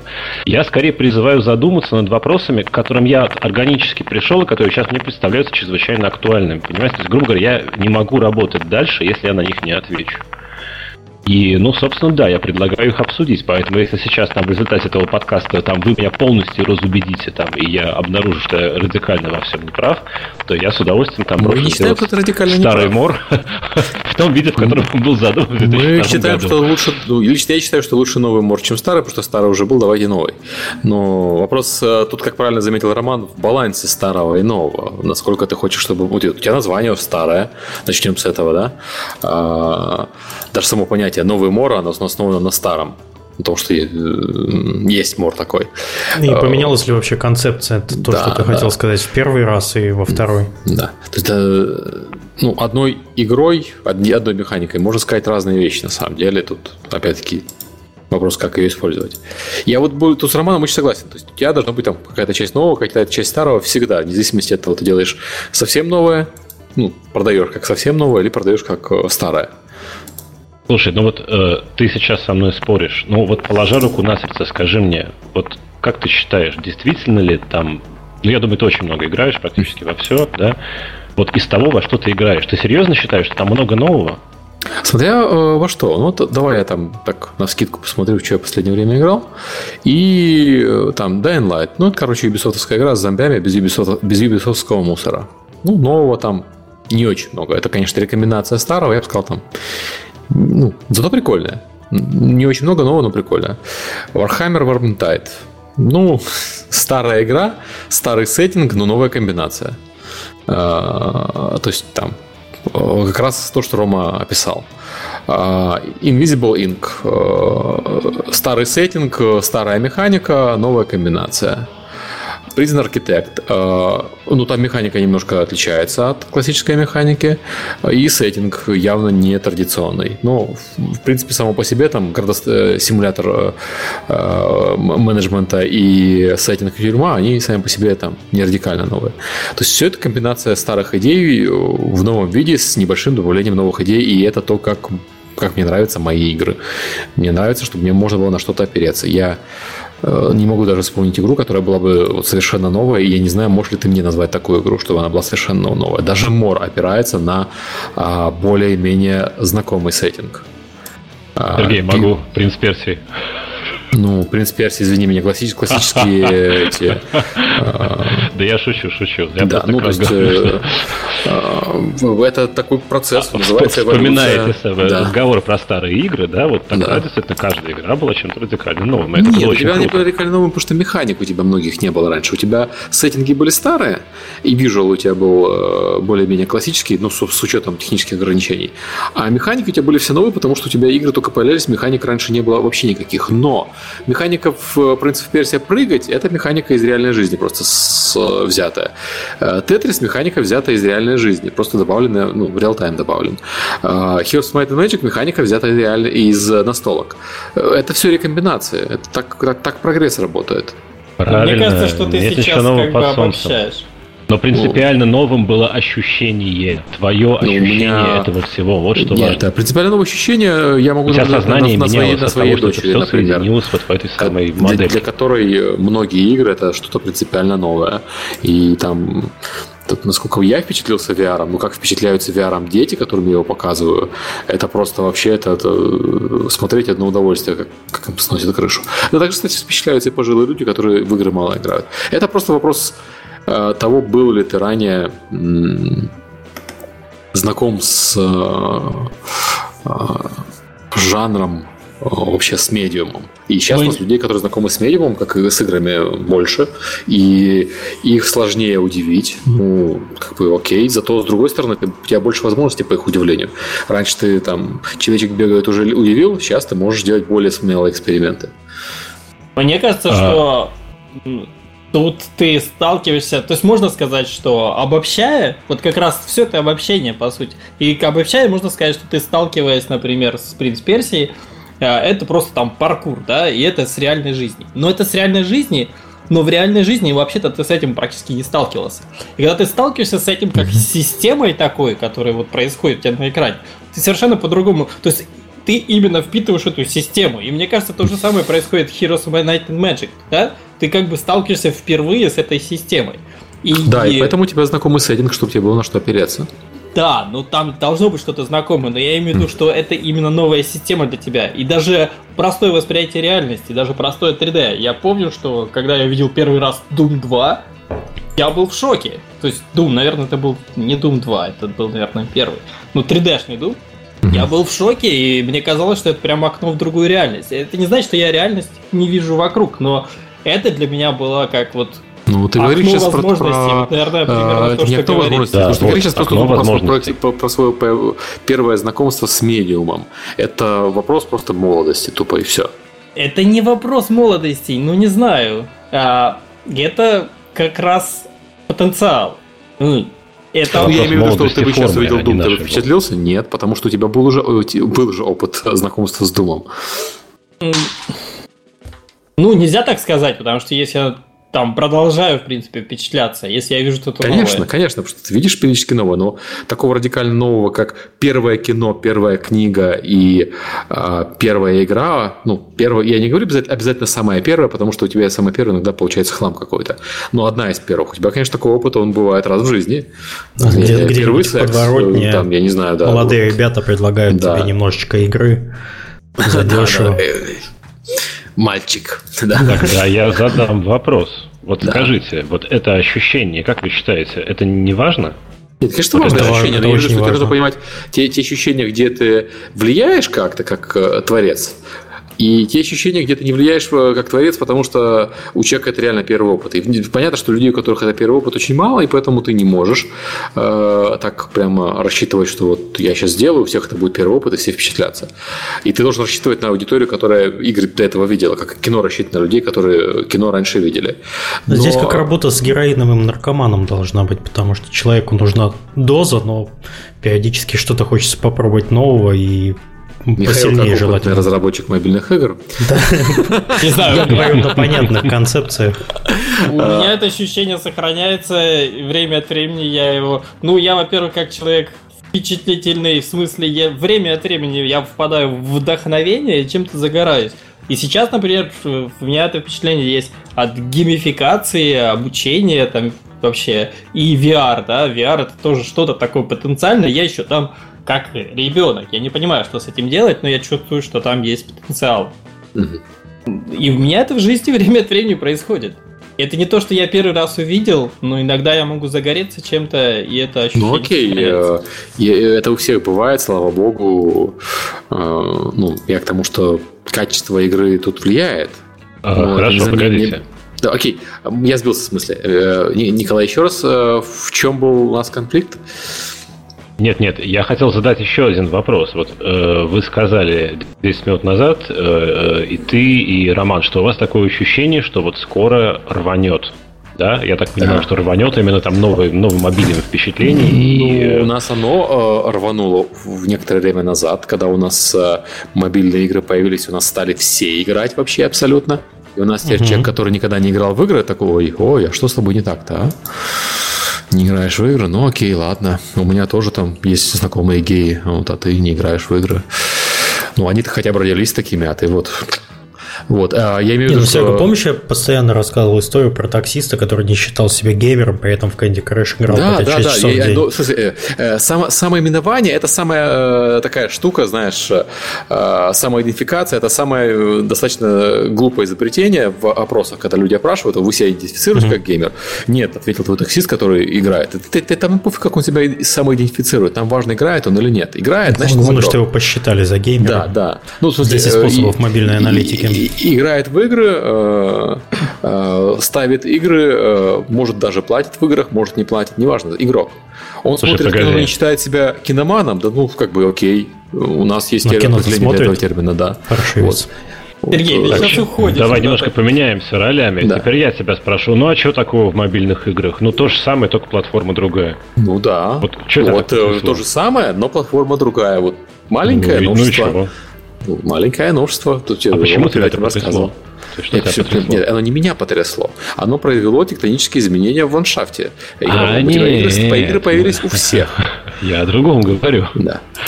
Я говорю о впечатлении. Я говорю о том, насколько это эмоционально тебя вовлекает, насколько понимаешь, ты вот прям спать не можешь. Вот ты, понимаешь, пойдешь на другой конец города и вот сядешь там в клубе где-нибудь в подвале ночью, запрешься и будешь играть. Потому что там оно есть, а Слушай, больше если я пойду нет. на другой конец города и ночью забросюсь в клубе, я, извините, не буду там в мобильные игры играть. Вот. а, Да и, собственно, вообще в игры.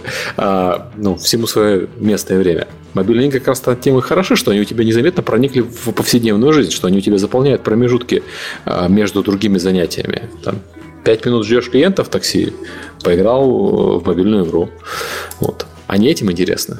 Это Допускаешь ли ты, что в сфере виртуальных развлечений Мгм. появится такой продукт, который заставит тебя взять и, не знаю, либо совершить там э, противозаконную э, транзакцию и рискуя получить тюремный срок, все-таки получить себе этот продукт, да, ну куда-нибудь там скачать его э, или э, на носителе каком-нибудь другом криминальном получить, или пойти на другой конец города, в какое-то уникальное место, где только это есть, его никуда оттуда не выносят, чтобы ты пошел и вот там вот сидел и, опять же, ну, пример. Время и... а, я недавно ходил, ну, это, правда, день рождения сына был, мы праздновали его в Adventure Room. Это место, где там тебя запирают в комнате, и ты выполняешь всякие в ней интересные задания.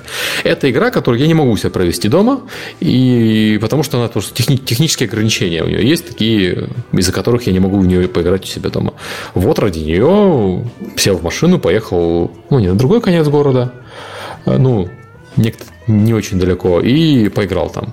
Или э, вот сейчас такие же вещи, как Adventure Room, делают с виртуальной реальностью. Еще не вышли, но готовятся. Вот да, там experience, который я вполне понятно не могу организовать себе дома, ради него я готов поехать куда-то далеко. Противоправно это вопрос, э, э, ты сам понимаешь, легальность это вопрос рынка, а не вопрос морально-этический. Если выгодно иметь рабов, то это для рынка, то рабство внезапно легальное.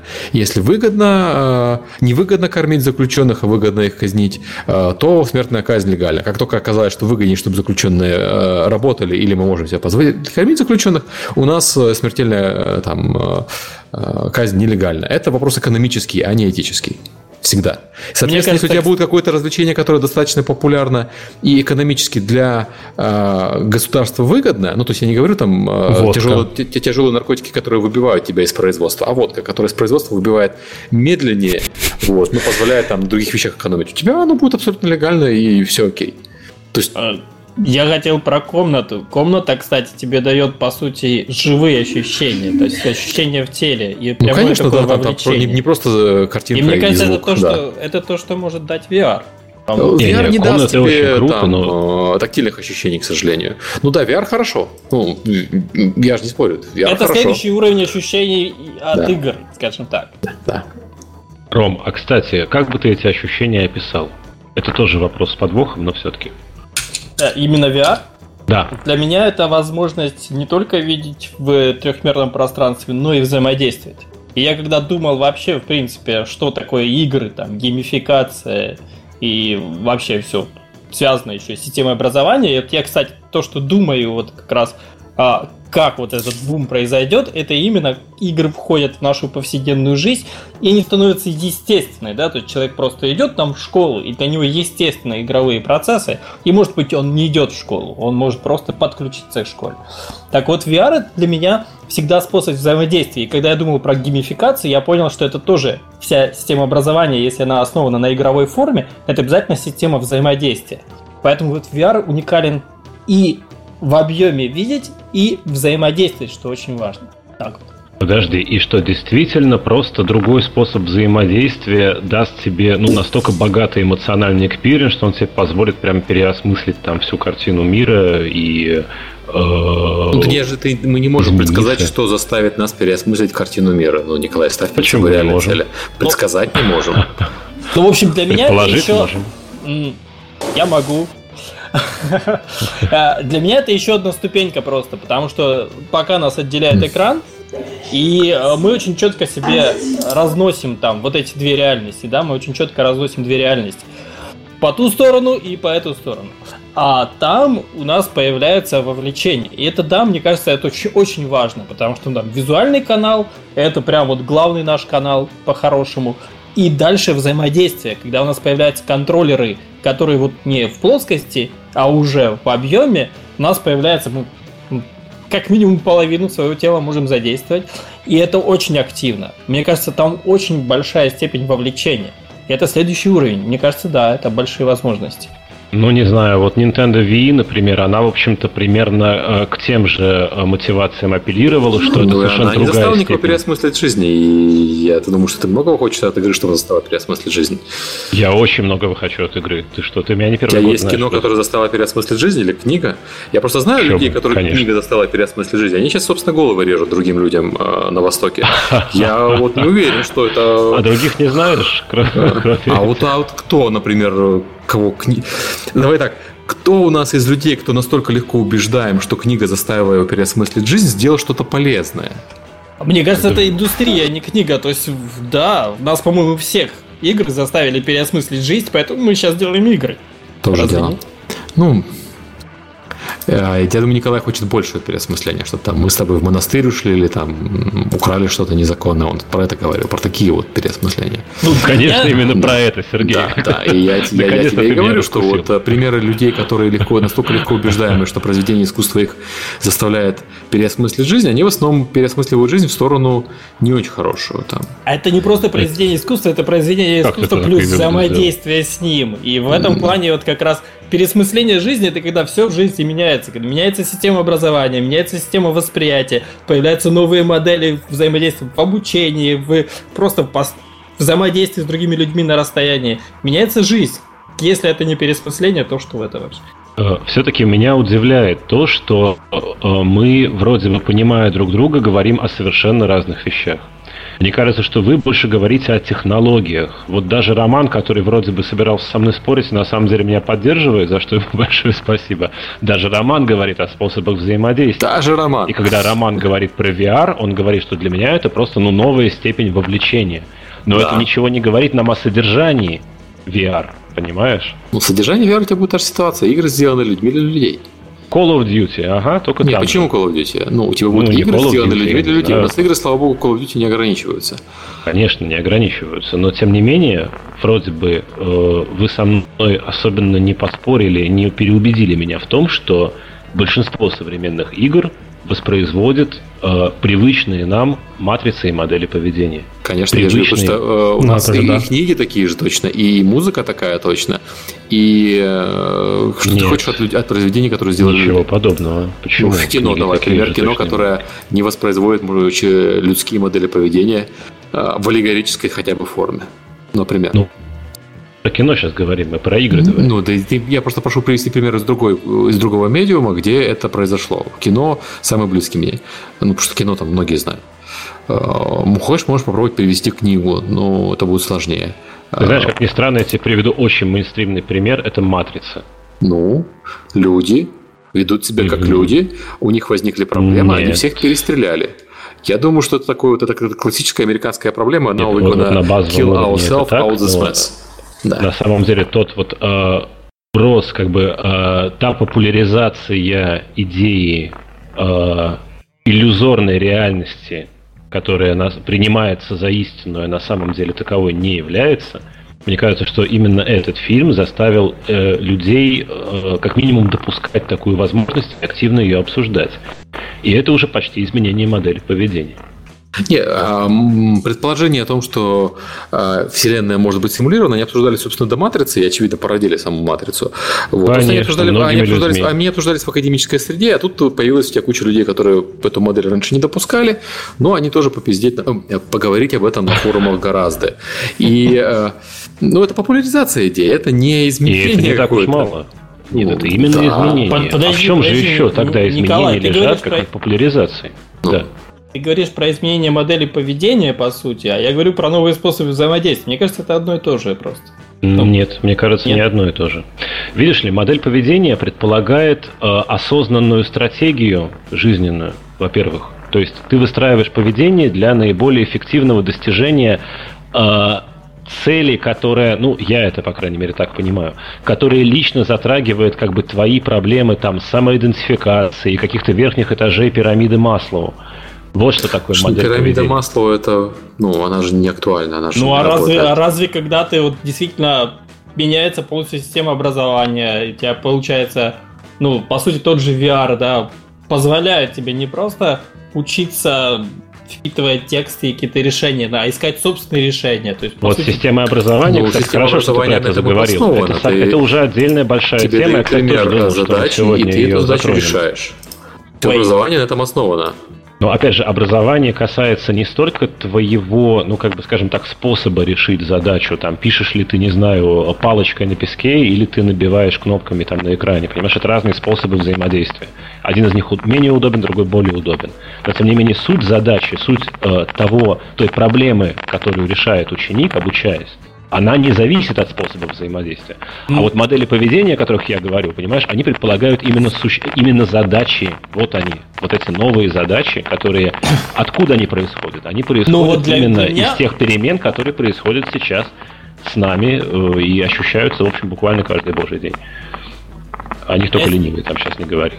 Я сейчас понимаю по-разному, и то есть да, способы взаимодействия, но э, принципиальная разница, когда человек решает, решает задачку, ему говорят, вот там, вот условия, вот ответ, в конце концов, да, ты к нему должен прийти. И совсем другое, когда он сам взаимодействие с задачей приходит к своему ответу или к разным ответам, пробуя модель Э, ну, это и называется вот это сочинение или свободная работа. У меня, слушайте, у меня в отличие от вас это обоих дети работа, в школе нет. сейчас. Я, я вижу, как они учатся. Ну, как это? У меня ребенок в школе, здрасте. Окей, извини. Восьмой ну, класс.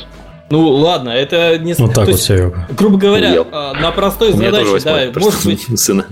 может быть задачка велосипедист с точки А в точку Б с такой-то скоростью, да, э, и вот вам правильный результат. А может быть модель, где, ты, где человек может взять этого велосипедиста, погнать его с разной скоростью, у него появляется препятствие, и у него конкретно получается результат, и он понимает, как это работает. То есть он не пытается... Да, такие есть, есть оба подхода в образовании. А, понятно, что моделирование, оно требует устройства, и поэтому оно там в русских школах и украинских школах не распространено.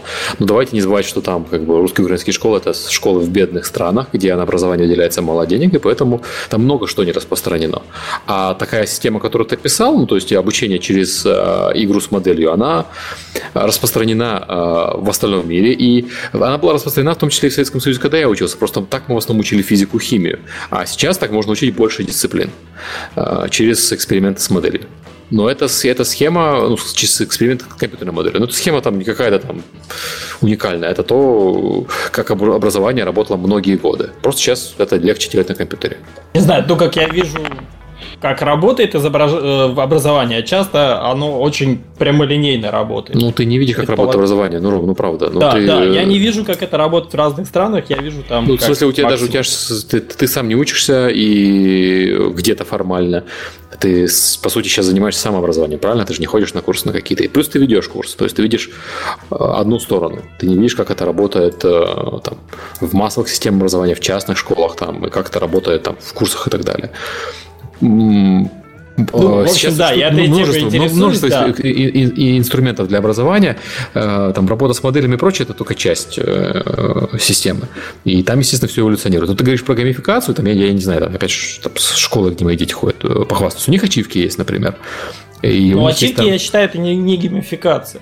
Ну, это как бы это как одна, одна да, из это, Ну, почему? В общем, у да. них есть уровни. Э, причем уровни у них тупо забиты в школьной программе. Это вот прямо так. То есть э, ребенок учится в восьмом классе, э, у него уровень по математике 7Б, уровень по, там, а, по арту 6А, и он растет в уровнях. То есть он, его задача вырасти в уровнях. Он может вырасти в уровнях сильно быстрее, чем его одноклассники. Это окей. Это как бы очень круто. Он может расти в уровнях медленней. И уровень не зависит от его класса. Класс это определение тому, того, сколько ребенку, условно говоря, лет. А уровень – это определение его знаний. И вот он учится на своем уровне и набирает левелы по своему, соответственно, своему образованию. Это государственная система, внедренная государством. То есть это ну, да, левелы, это ачивки и бейджи. Что еще тебе надо для гамификации? Ну, ну взаимодействие, я... в принципе, надо. Вот эта модель взаимодействия. И mm-hmm. как раз VR, мне кажется, очень сильно упрощает ее. Но, э, ну, в общем, да, все меняется в эту сторону. Mm. И вот это как раз о том, что я говорил, да, то, что игры входят в жизнь, mm. и они становятся механикой. А вот смотрите, я на примере образования приведу вам пример, который, ну, в частности, иллюстрирует э, тот момент, где мы друг друга не понимаем. Вот вы сейчас говорили о том, что через э, геймификацию, через э, геймификационные инструменты, типа ребенок может лучше учить математику или рисовать да? То есть, по сути, опять вы говорите про некий инструментарий, который позволяет ему осваивать, ну, по сути, ровно те же группы задач и те же дисциплины, которые Нет, мы осваивали, дело, когда мы были детьми. Нет, неправда. У них сейчас другие дисциплины, другие группы задач, потому что они растут в другом мире. Они э, растут в другом мире, чем мы, потому что мир изменился, соответственно, образование изменилось. И э, более того, они растут не просто в другом мире, они растут в другой мир. Вот это важно понимать. Мы, а когда... ты можешь привести пример вот, э, вот этих вот других задач? Ну, например, э, у моей дочки во втором классе Вот мы там жаловались на то, какие журналисты тупые не понимают, что такое там погрешность, что такое медиана и так далее. Они учат медиану, погрешность, статическое распределение во втором классе. Конечно, на базовом уровне. Но у них вот там вот, вот график, показывающий распределение веса предметов. Какой из них самый тяжелый? Какой, э, какая, какой средний вес предметов? Какой общий вес предметов? Э, какой предмет находится по весу посередине, то есть медиана? И так далее. Вот эти вещи ну, это второй ну, класс. Они, обрати э... внимание, ты опять, извини, что перебил, ты опять говоришь о том, что они учат то же самое, только чуть пораньше. Нет, это, они это, учат то же самое. Не принципиальное они, отличие. Это принципиальное отличие. У тебя ребенок, который э, э, будет читать э, статьи или писать статьи, не дай бог, конечно, э, через некоторое время, он не будет будет допускать э, те ошибки, которые запускают сейчас люди, потому что они э, не понимают вообще принципов э, математики. Математика, ну, царится наук не просто так, правильно? А, и э, другой пример – это, конечно, личностное образование. То есть сейчас больше ставится фокус на то, чтобы дети э, умели находить информацию. Поэтому там не просто э, вот, например, вот, здравствуйте, да. детишки, интернет, а инфор, э, упор делается на то, чтобы дети всегда занимались самообразованием. И на самообразование, на, на задания для самостоятельной работы дается огромный упор. У нас такой упор был только в старших классах. И он был благодаря тому, что у нас там директор школы был прогрессивный, он там в определенный момент осознал, что я родился в Советском Союзе, а уже не Советский Союз, наверное, как бы у детворы может случиться такая же фигня, и э, давайте их подготовим к этому.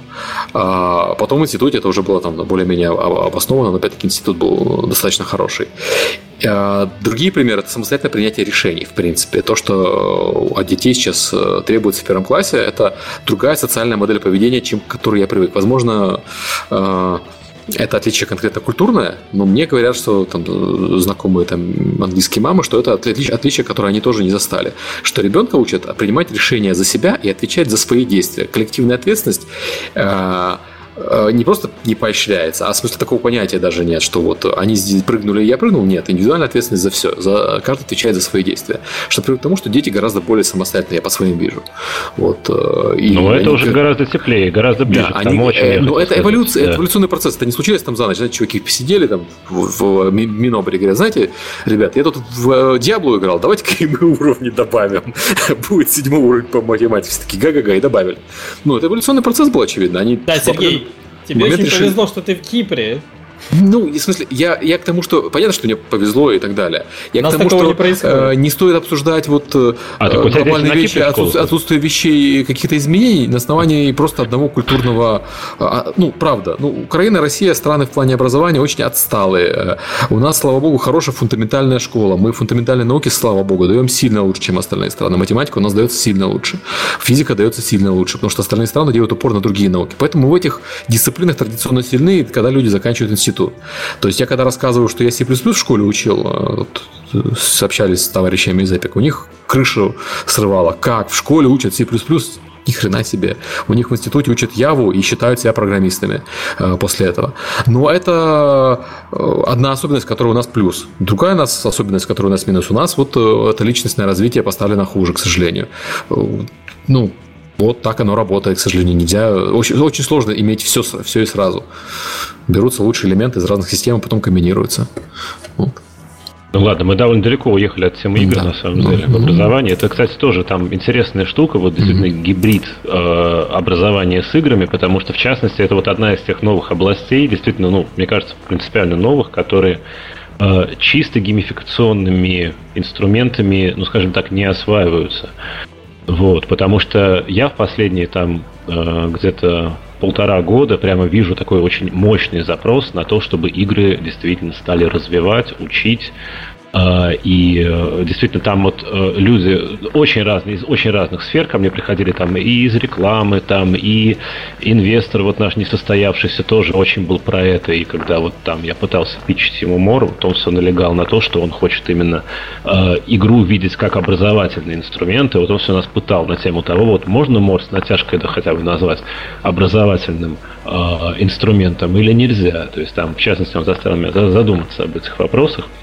Вот. И да, я опять же отвечаю на эти вопросы там про гибрид вот игры с э, образованием, то есть саморазвитием, да, я, мне пришлось сформулировать тоже, вот я, это тоже подвело меня к этой проблеме, собственно, которую мы сегодня обсуждаем, uh-huh. а некое качественное перемен. То есть, смотрите, я просто, чтобы вернуться к самому истоку uh-huh. разговора, опять же, разговор не о том, что раньше было хорошо, а теперь плохо. Разговор лишь о том, что, на мой взгляд, сейчас должна произойти некая качественная перемена, причем она, возможно, уже происходит. И э, не то, что там я призываю всех все бросить и немедленно там э, э, заняться вот именно этим. Оно уже как бы происходит, и для того, чтобы, ну, как бы принести максимальную, скажем так, пользу в этой индустрии, очевидно, нужно как-то к этому процессу уже подключаться, потому что для того, чтобы игры, ну, стали снова тем, чем они были тогда, но вот видите, вы со мной радикально расходитесь, потому что вам кажется, что ничего особенного тогда не было. А для меня как раз это момент э, принципиально важный, потому что я чувствую, что тогда действительно у игр было, была именно вот эта вот качественная пружина, да, которая потом как-то постепенно потеряла э, силу и напряжение, а вот сейчас она сжимается снова. И вопрос в том, в каком месте она сжимается и в каком месте это сейчас, вот как вы говорите, рванет. И мне кажется, что оно рванет не столько в технологиях, сколько оно рванет в содержательном отношении. То есть, вот видите, у нас на самом деле немножечко диалог не, не клеится, потому что вы больше про технику, а я больше про, ну, скажем так, содержимое. То есть, там, вы больше про... Мы, мы, да? мы тоже про, про содержимое, на самом деле. Просто тебе говорим, что у тебя э, в плане контента, если ты говоришь про э, сюжет, у тебя ничего того, что не было бы в кино и книгах, не появится, к сожалению. Ошибаешься. А, потому что в плане э, этого у нас игры все-таки повторяют игры. У тебя появится в, в, в взаимодействиях, о чем Роман постоянно говорит. Это у тебя появится абсолютно новое, потому что игр, у игр взаимодействие – это сильная сторона. А, смотри, э, между, собственно, между, ну вот между, ну, все-таки между, хорошо, я это слово mm-hmm. скажу, хотя оно не очень хорошо подходит. Вот у нас есть как бы содержательная начинка, то есть ситуация, в которой тебе предлагается действовать, mm-hmm. и техника, то есть инструменты, которые геймплейные инструменты, которые тебе даются, чтобы ты как-то mm-hmm. в этой ситуации там, ну да, ее преодолел, принял какие-то решения и так далее. Вот между этим всем находится процесс восприятия. Это очень важно, потому что именно вот э, твое восприятие происходящего, воспринимаешь ли ты это как рутину, или ты воспринимаешь это как некую абсолютную инновацию, ну пусть не абсолютную даже, но изрядную инновацию, да? Вот именно в этом моменте осознания этого процесса как э, как инновационного, хорошо, я это слово все-таки употреблю, да. Вот именно здесь-то корень этого самого, во-первых, удивления и саморазвития, которое с ним очень тесно сопряжено. Вот здесь оно сидит. И мне кажется, что вот сейчас, скажем так, ну, в большинстве ну, игр, которые, опять же, я вижу, да, вот этот момент утрачен. Потому что ты занимаешься рутиной. Ты ничего нового, по сути, не осваиваешь. Ты не осваиваешь ни новых моделей. Это классная Это проблема в том, что у тебя было... Это ты, ты был, раньше играл в игры, и, соответственно, ты освоил э, старые механики, и для тебя конкретно новых механик сейчас меньше. Но для людей, которые игры играли меньше, чем ты, которые тупо моложе, чем ты, для, в играх очень много чего нового поделать есть. Это у нас сейчас начинается да, возможно, старш, это проблема возраста. Старческое брюзжание. Вот я, кстати, советую в Undertale поиграть. Деле... Я, я добавлю, по, поиграю в Undertale. Я не играл. Да, я уже себе отметил. Как карманный летсплеер для этого есть сын. Вот. А, но Undertale интересная, очень интересная. Я уже почитал про нее да, в Википедии. Да. Мне понравилась очень концепция, да, посмотрю. А, ну ладно. В общем, мне все-таки кажется, что мы о разном говорим.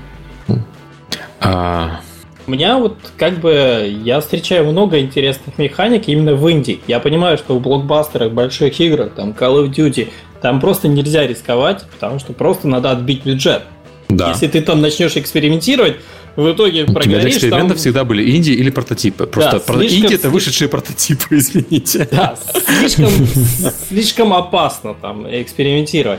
А в Индии я вижу таких там, тот же Fez или какой-то Sword and с Sorcery, да, там Kentucky Round Zero, очень странная такая штука. Mm-hmm. Это тоже во многом созерцательная такая штука, спокойно. И я вот этих э, играх как раз вижу эксперименты, и я думаю, это как раз про взаимодействие. Если на другой уровень взаимодействия их поднять, это совершенно другое восприятие. И да, это дает много вот как раз мысли. Это вот как раз и есть степень абстракции какой-то, как где ты встречаешься с другим уровнем абстракции совершенно, другого человека или команды, и у тебя возникают свои понимания этого. И у тебя возникают свои, соответственно, идеи и свои способы взаимодействия. Э, то есть для меня это ну, вот примерно то, о чем Николай говорит, да. Но мне кажется, как раз VR многое дай, может дать, дать в этом, потому что вот этот мостик, да, это технологии, но это, ну, преодолевается этот мостик, где это, э, ну, да, где вот эта абстракция входит в твой мир восприятия, а не просто находится на плоском экране. Это у меня большие надежды на это. Окей. А, сложно получилось. Ребят, мы тут немножко зарубились уже два часа, правильно я понимаю? Предлагаю мне очень, минут очень, есть. Мне, честно говоря, я какую-нибудь мысль хочется... за, за, прийти и, и, и прерваться. Мне хочется послушать подкаста. до конца, от начала до конца Николая, потому Окей, что я не буду перебивать, я заткнусь на минуту. Вел, а мы в итоге там ушли в спор, и да, и не хотелось. Э, так нет, я по сути все уже сказал, просто совсем не в том порядке, в котором собирался. Из-за этого оно получилось так слегка э, размыто. Э, ну, на самом деле, э, если подвести итог вот того, к чему сейчас пришел я, в частности, там, э, отвечая именно на вопрос, э, насколько сильно мы должны изменить игру для того, чтобы она оказалась, ну, во-первых, востребованной, и, во-вторых, там как минимум заметной. Потому что, ну, мы сейчас находимся в такой ситуации, когда, э, ну, к сожалению, мы вынуждены, вот там э, хорошо, кстати, может быть, даже, что мы не сели на эту самую э, приятную инвестиционную иглу, когда у нас были комфортные условия разработки, тогда мы совершенно спокойно сделали, ну, в общем, ровно то, что собирались, и оказалось бы, что это уже никому не нужно. А, потому что вот мое осознание того, что если бы мы действительно выполнили ровно тот план, который еще там у нас был год назад, то в итоге мы бы пролетели с этим старым мором в новых одежках, там, грандиозную трубу. И, я хотел сказать, что для того, чтобы нам... Ну, просто видите ли, в чем дело? Мне очень хочется действительно э, вернуть то самое ощущение, возможно, лично для себя, да, когда э, сам факт того, что ты ставишь себе на винт скачиваешь там игру, ну пусть игру какого-то определенного типа, определенного жанра, то э, эта игра для тебя, по сути, означает то, что проходя эту игру, ты приближаешь тем самым будущее, которое случится с тобой в обозримые какие-то годы. И что игра, ну, становится действительно, э, она предлагает тебе вот те э, модели поведения, э, тот образ тебя как человека, да, который, который ты, ты пока еще неадекватен этому будущему себе, потому что у тебя другие понятия, другой стиль мышления, другие модели поведения. Да, и что для того, чтобы вот эти самые модели поведения внезапно оказались нужны и необходимы, надо прежде всего заниматься именно этим, на мой взгляд. Вот. То есть переосмыслить какие-то понятия, там, понятие связи, вот сейчас, например, понятие контакта вообще с другим человеком. Само это понятие уже очень сильно, мне кажется, поменяло свою качественную, какую-то вот качественную основу, да, э, потому что, ну, вот обилие информационного какого-то, это уже общее место, потока, который на нас сейчас льется, и количество связей, которые мы э, используем, чтобы этот поток, во-первых, еще сильнее как бы увеличить, во-вторых, там, который помогает нам его обработать, это провоцирует к тому, что у нас создается совершенно другой тип мышления. В частности, анализируя там старый мор, вот сейчас люди стримят, играют в это самое переиздание – это очень полезный опыт, исключительно полезный, потому что когда мы наблюдаем, как они, с каким трудом они въезжают в эту очень медленно раскачивающуюся историю, где там весь первый день, по сути, ничего тебе не объясняет о том, что случится во второй день. Люди просто бросают, они говорят, ну да, интересно, мы видим, что тут замечательный сюжет, тут прям такие крутые диалоги, и мир такой интересный. О боже, что, в это нужно играть больше, чем два часа? Нет. До свидания.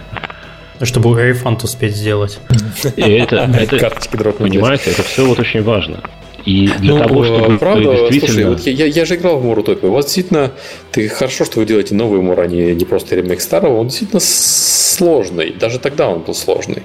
Новый Мур Утопия должен готовить тебя к встрече с инопланетянами. К старому. Нет, к встрече со старым Мур Утопией. Серега.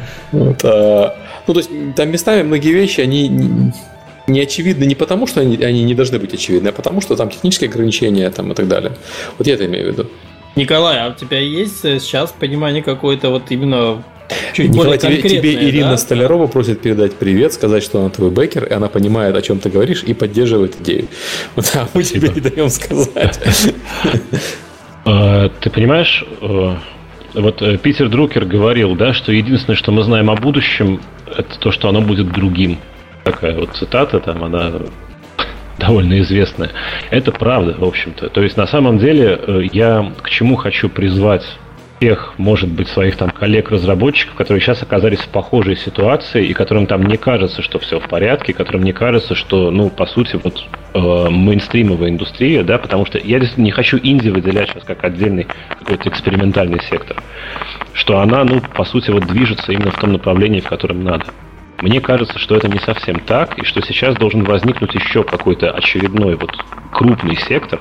Причем, может быть, он не только в Индии э, возникнет, может быть, уже и мейнстримовые продукты такие появляться начнут которые действительно начнут создавать, вот, э, решая, по сути, ту же самую задачу э, привлечения людей интересностью новинки, принципиально новой какой-то штуки, причем не технологической новинки, а содержательной новинки, да, то, что они будут предлагать совершенно новые э, типы эмоционального поведения, совершенно новые типы, ну, скажем так, осмысленного поведения, то есть типы мышления. Вот мне кажется, что новый, как бы, вот этот прорыв в играх, это, может быть, даже будут уже не игры, потому что действительно, ну, по сути, мы сейчас называем играми огромный сектор виртуальных развлечений, и, ну, действительно, там трудно найти что-то общее между там футбольным менеджером и там визуальной новеллой и, допустим, тем же самым. Ну, мы также называем же книгами и книги, которые фантастика, и книги, которые учебники, и книги, которые мемуары. Это медиум. Ну, это, ну, в общем, это разные да, вещи, да, просто носитель да, да, да, да, конечно. Просто, видишь ли, игра, она предполагает еще, ну, некий, опять же, отношенческий тип, вот, тип твоего поведения, потому что, во-первых, игра это, э, ну, сейчас, может быть, там меня тоже запинают, но я считаю, что самое главное то, что игра это нечто, что взаимодействует э, с ненастоящим. Это что-то понарошку, это некое притворство, да, вот mm. Рома говорил, да, что там виртуальная реальность воспринимается вот как вот нечто за стенкой, или это ты говорил, я не помню. Нечто за стенкой, да, Рома это говорил. Я говорил, что, но да, что VR, говорил, да, что вот типа это... этот барьер снимет. Да. Но я не совсем, я как раз говорил о том, что игра это степень абстракции, и как раз вот этот барьер, ну, то есть он не снимает полностью, а ты просто больше веришь в эту абстракцию. Но все равно игра означает то, что это квазиреальность, понимаешь, что там да, что-то не настоящее. Ты точно так же сталкиваешься с абстракцией, но теперь тебе доверие к этой абстракции, к этой уже пространству, а не просто изображение на экран, гораздо больше. Ты попадаешь ну, в пространство, которому ты доверяешь. Это, это очень важный такой шаг, даже если внутри там Майнкрафт, такой весь себя квадратный. Нет, правильно, доверие это очень важный момент, но вот еще к этому доверию, наверное, нужно добавить некий момент ответственности, потому что э, игра, как, ну, опять же, некая квазиреальность э, с действиями в квазиреальность, она провоцирует некой безответственность, да, и а ответственность, она, опять же, означает, ну, некую степень эмоционального вовлечения, эмоциональной отдачи и изменения своих э, моделей восприятия механизмов поведения. Вот что важно. Поэтому я даже вот от слова игра уже там, ну, сам пытаюсь потихоньку отходить. Потому что мне кажется, что вот если этот самый новый продукт появится, вот этот продукт нового типа, он, возможно, уже даже игрой себя называть не захочет. Мне как-то так это видится. Хотя это будет, в общем-то, наш, э, это будет наша аудитория, это будут те же самые люди, которые сейчас там качают игры на Steam. Как-то так мне это видится. В общем, да, я, пожалуй, все сказал. Окей. Okay. Uh, ну, мне добавить на самом деле нечего. Я уже я, я думаю, чатик ненавидит за то, что я спорю с Дебовским. А, а что делать, если не спорить? Тогда мы да, конечно. Правильно делаете, что спорите. Я предлагаю как-нибудь записать монолог. Давно и в студии и вы, спорят выпустите э, на Кикстартере, собственно. До драки еще не доходил. По поводу там э, спорить с Дубовским. Я до сих пор помню историю, когда журнал «Мой игровой компьютер» в Украине выходил. И они посвятили, по-моему, 4 выпуска подката интервью с Дубовским. То есть ты открываешь журнал, там вначале слово редактора, и потом весь журнал это интервью с Дубовским. Я не помню точно, 4 или 3 выпуска подряд. Вот, вот реально, они выходили раз в неделю. То есть это было не так драматично, но целый месяц бедные читатели вот, читали. Слушай, если бы я узнал об этом тогда, это бы сильно подняло мою самооценку. Ну, Хорошо, что это не случилось. Наконец-то смог бы маме показать журнал. Вот, смотри, мама, четыре выпуска. Пришло читатели воспринимают просто как спецвыпуск, вот такой растянутый на 4 месяца, э, на 4 недели, вот э, одно большое интервью. Короче, все хорошо, чтобы подвести итог. Еще раз, чтобы вернуться к теме подкаста. Возможности не утрачены, они остались. Потенциал не утрачен. Просто он переместился. Пружина это теперь сидит, мне кажется, несколько в, другой, в другой точке. Понимаете? Вот эту точку, мне кажется, к ней надо приходить, ну, какой-то хорошей компании, я не хочу к ней прийти в одиночку. Вот, поэтому я призываю кого-то ко мне присоединиться, если кого-то я сумел убедить. Хотя очень, конечно, бессистемно я все изложился. Да вот не, так, там так разговор у нас пошел. Присоединиться очень многие хотят. Ну, вот. У меня, например, идея есть. Это вот я ее даже озвучил там в подкасте, когда это по сути, ну, например, когда я хотел рассказать, по сути, да, создать какую-то простенькую игру с простой механикой, но рассказать а, про восприятие эмоциональное на основе образа. И по сути я хочу научить людей там лучше понимать эмоциональный такой образный язык. Э, то, что в принципе то, чего существует, но толком люди об этом ну, не дают себе отчет, да? но это, это вот где-то мне близко то, что ты говоришь, а вот к этой идее. Потому что, по сути, есть вот это взаимодействие, которое вроде бы есть, но никто об этом как бы всерьез не думает. И если видишь, дать этом а... такую некую систему, да, то это, наверное, может что-то изменить. Ну, ну да, я тебя понимаю, это важно. Но вот видишь, а я хочу еще вообще дальше пойти, потому что мне кажется, что уже приходит время вообще переосмыслить само понятие человек, то есть и границ человека на каком-то э, более фундаментальном уровне с учетом большего количества допущений. Да? То есть, когда ты раньше говоришь, что в средние века, что человек это двуногое лишенный перьев и способный смеяться. Ну, как бы вот и все, вот определение дано. Вот. А мне кажется, что сейчас вот уже прямо вот чем раньше мы начнем этим заниматься, тем будет лучше потому что наши возможности стремительно возрастают какие-то, какие-то наоборот начинают атрофироваться, вот как у мозга, да, одни там пораженные участки, другие участки мозга постепенно берут на себя их функции.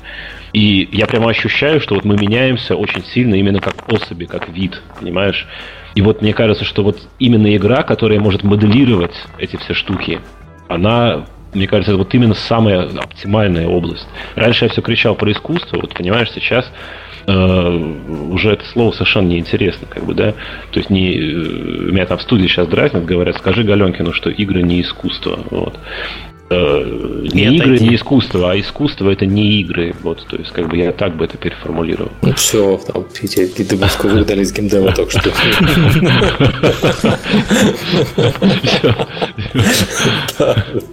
Знаешь, как в далекую поездку собирает. А что скажи, Сергей, что игры не искусство? Да, да. Передай. Да, передай царю. Мне хочется сказать, что игры искусство, но искусство а не искусство вообще. Ну, в общем-то, как бы эта тема уже просто давно потеряла актуальность. Она уже давно, игры давно уже стали искусством. которая выбросила искусство, приняв его за мусор, да. Хорошо описывает... А, особенно визуальное искусство, да. Да, ну, сложность формализации описания того, что такое искусство. Мне по искусству, в искусстве, кстати, есть э, простое определение. Искусство – это то, что не функционально. Игры отлично подпадают под определение искусства. Вот. Сломанный mm. чайник, кстати, в этом случае тоже подпадает под определение искусства, если ты его не выбросил.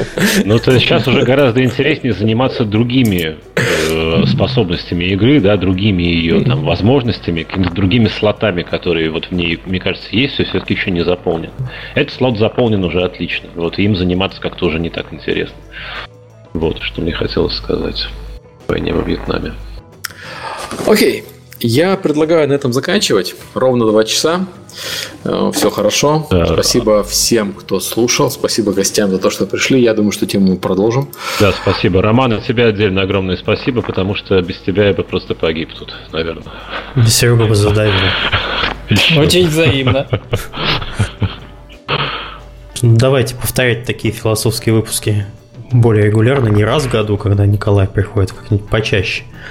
Народ, я смотрю, давно у нас такого бурного обсуждения в чатике не было, и народу много пришло. за что им отдельное спасибо. Так что будем продолжать поднимать такие темы. Николай, пиши обязательно. Да, спасибо Рома вам, тоже. друзья. Если Дали будут новости какие-нибудь.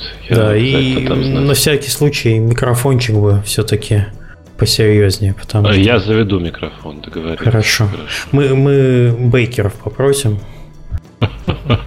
Хорошо. Принесут микрофон. Да, это такой дополнительный молстоун для Кикстартера микрофон Добовского. Если нам надо Patreon запустить, и там будет у нас молстоун. Типа мы купим микрофон для Добовского. Patreon, да. Неси, несите деньги в подкаст, пожалуйста. Да, всем спасибо, что и спасибо, что позвали. Вот так вот неожиданно. Спасибо. Спасибо. Все, всем пока. Счастливо. Пока. Пока.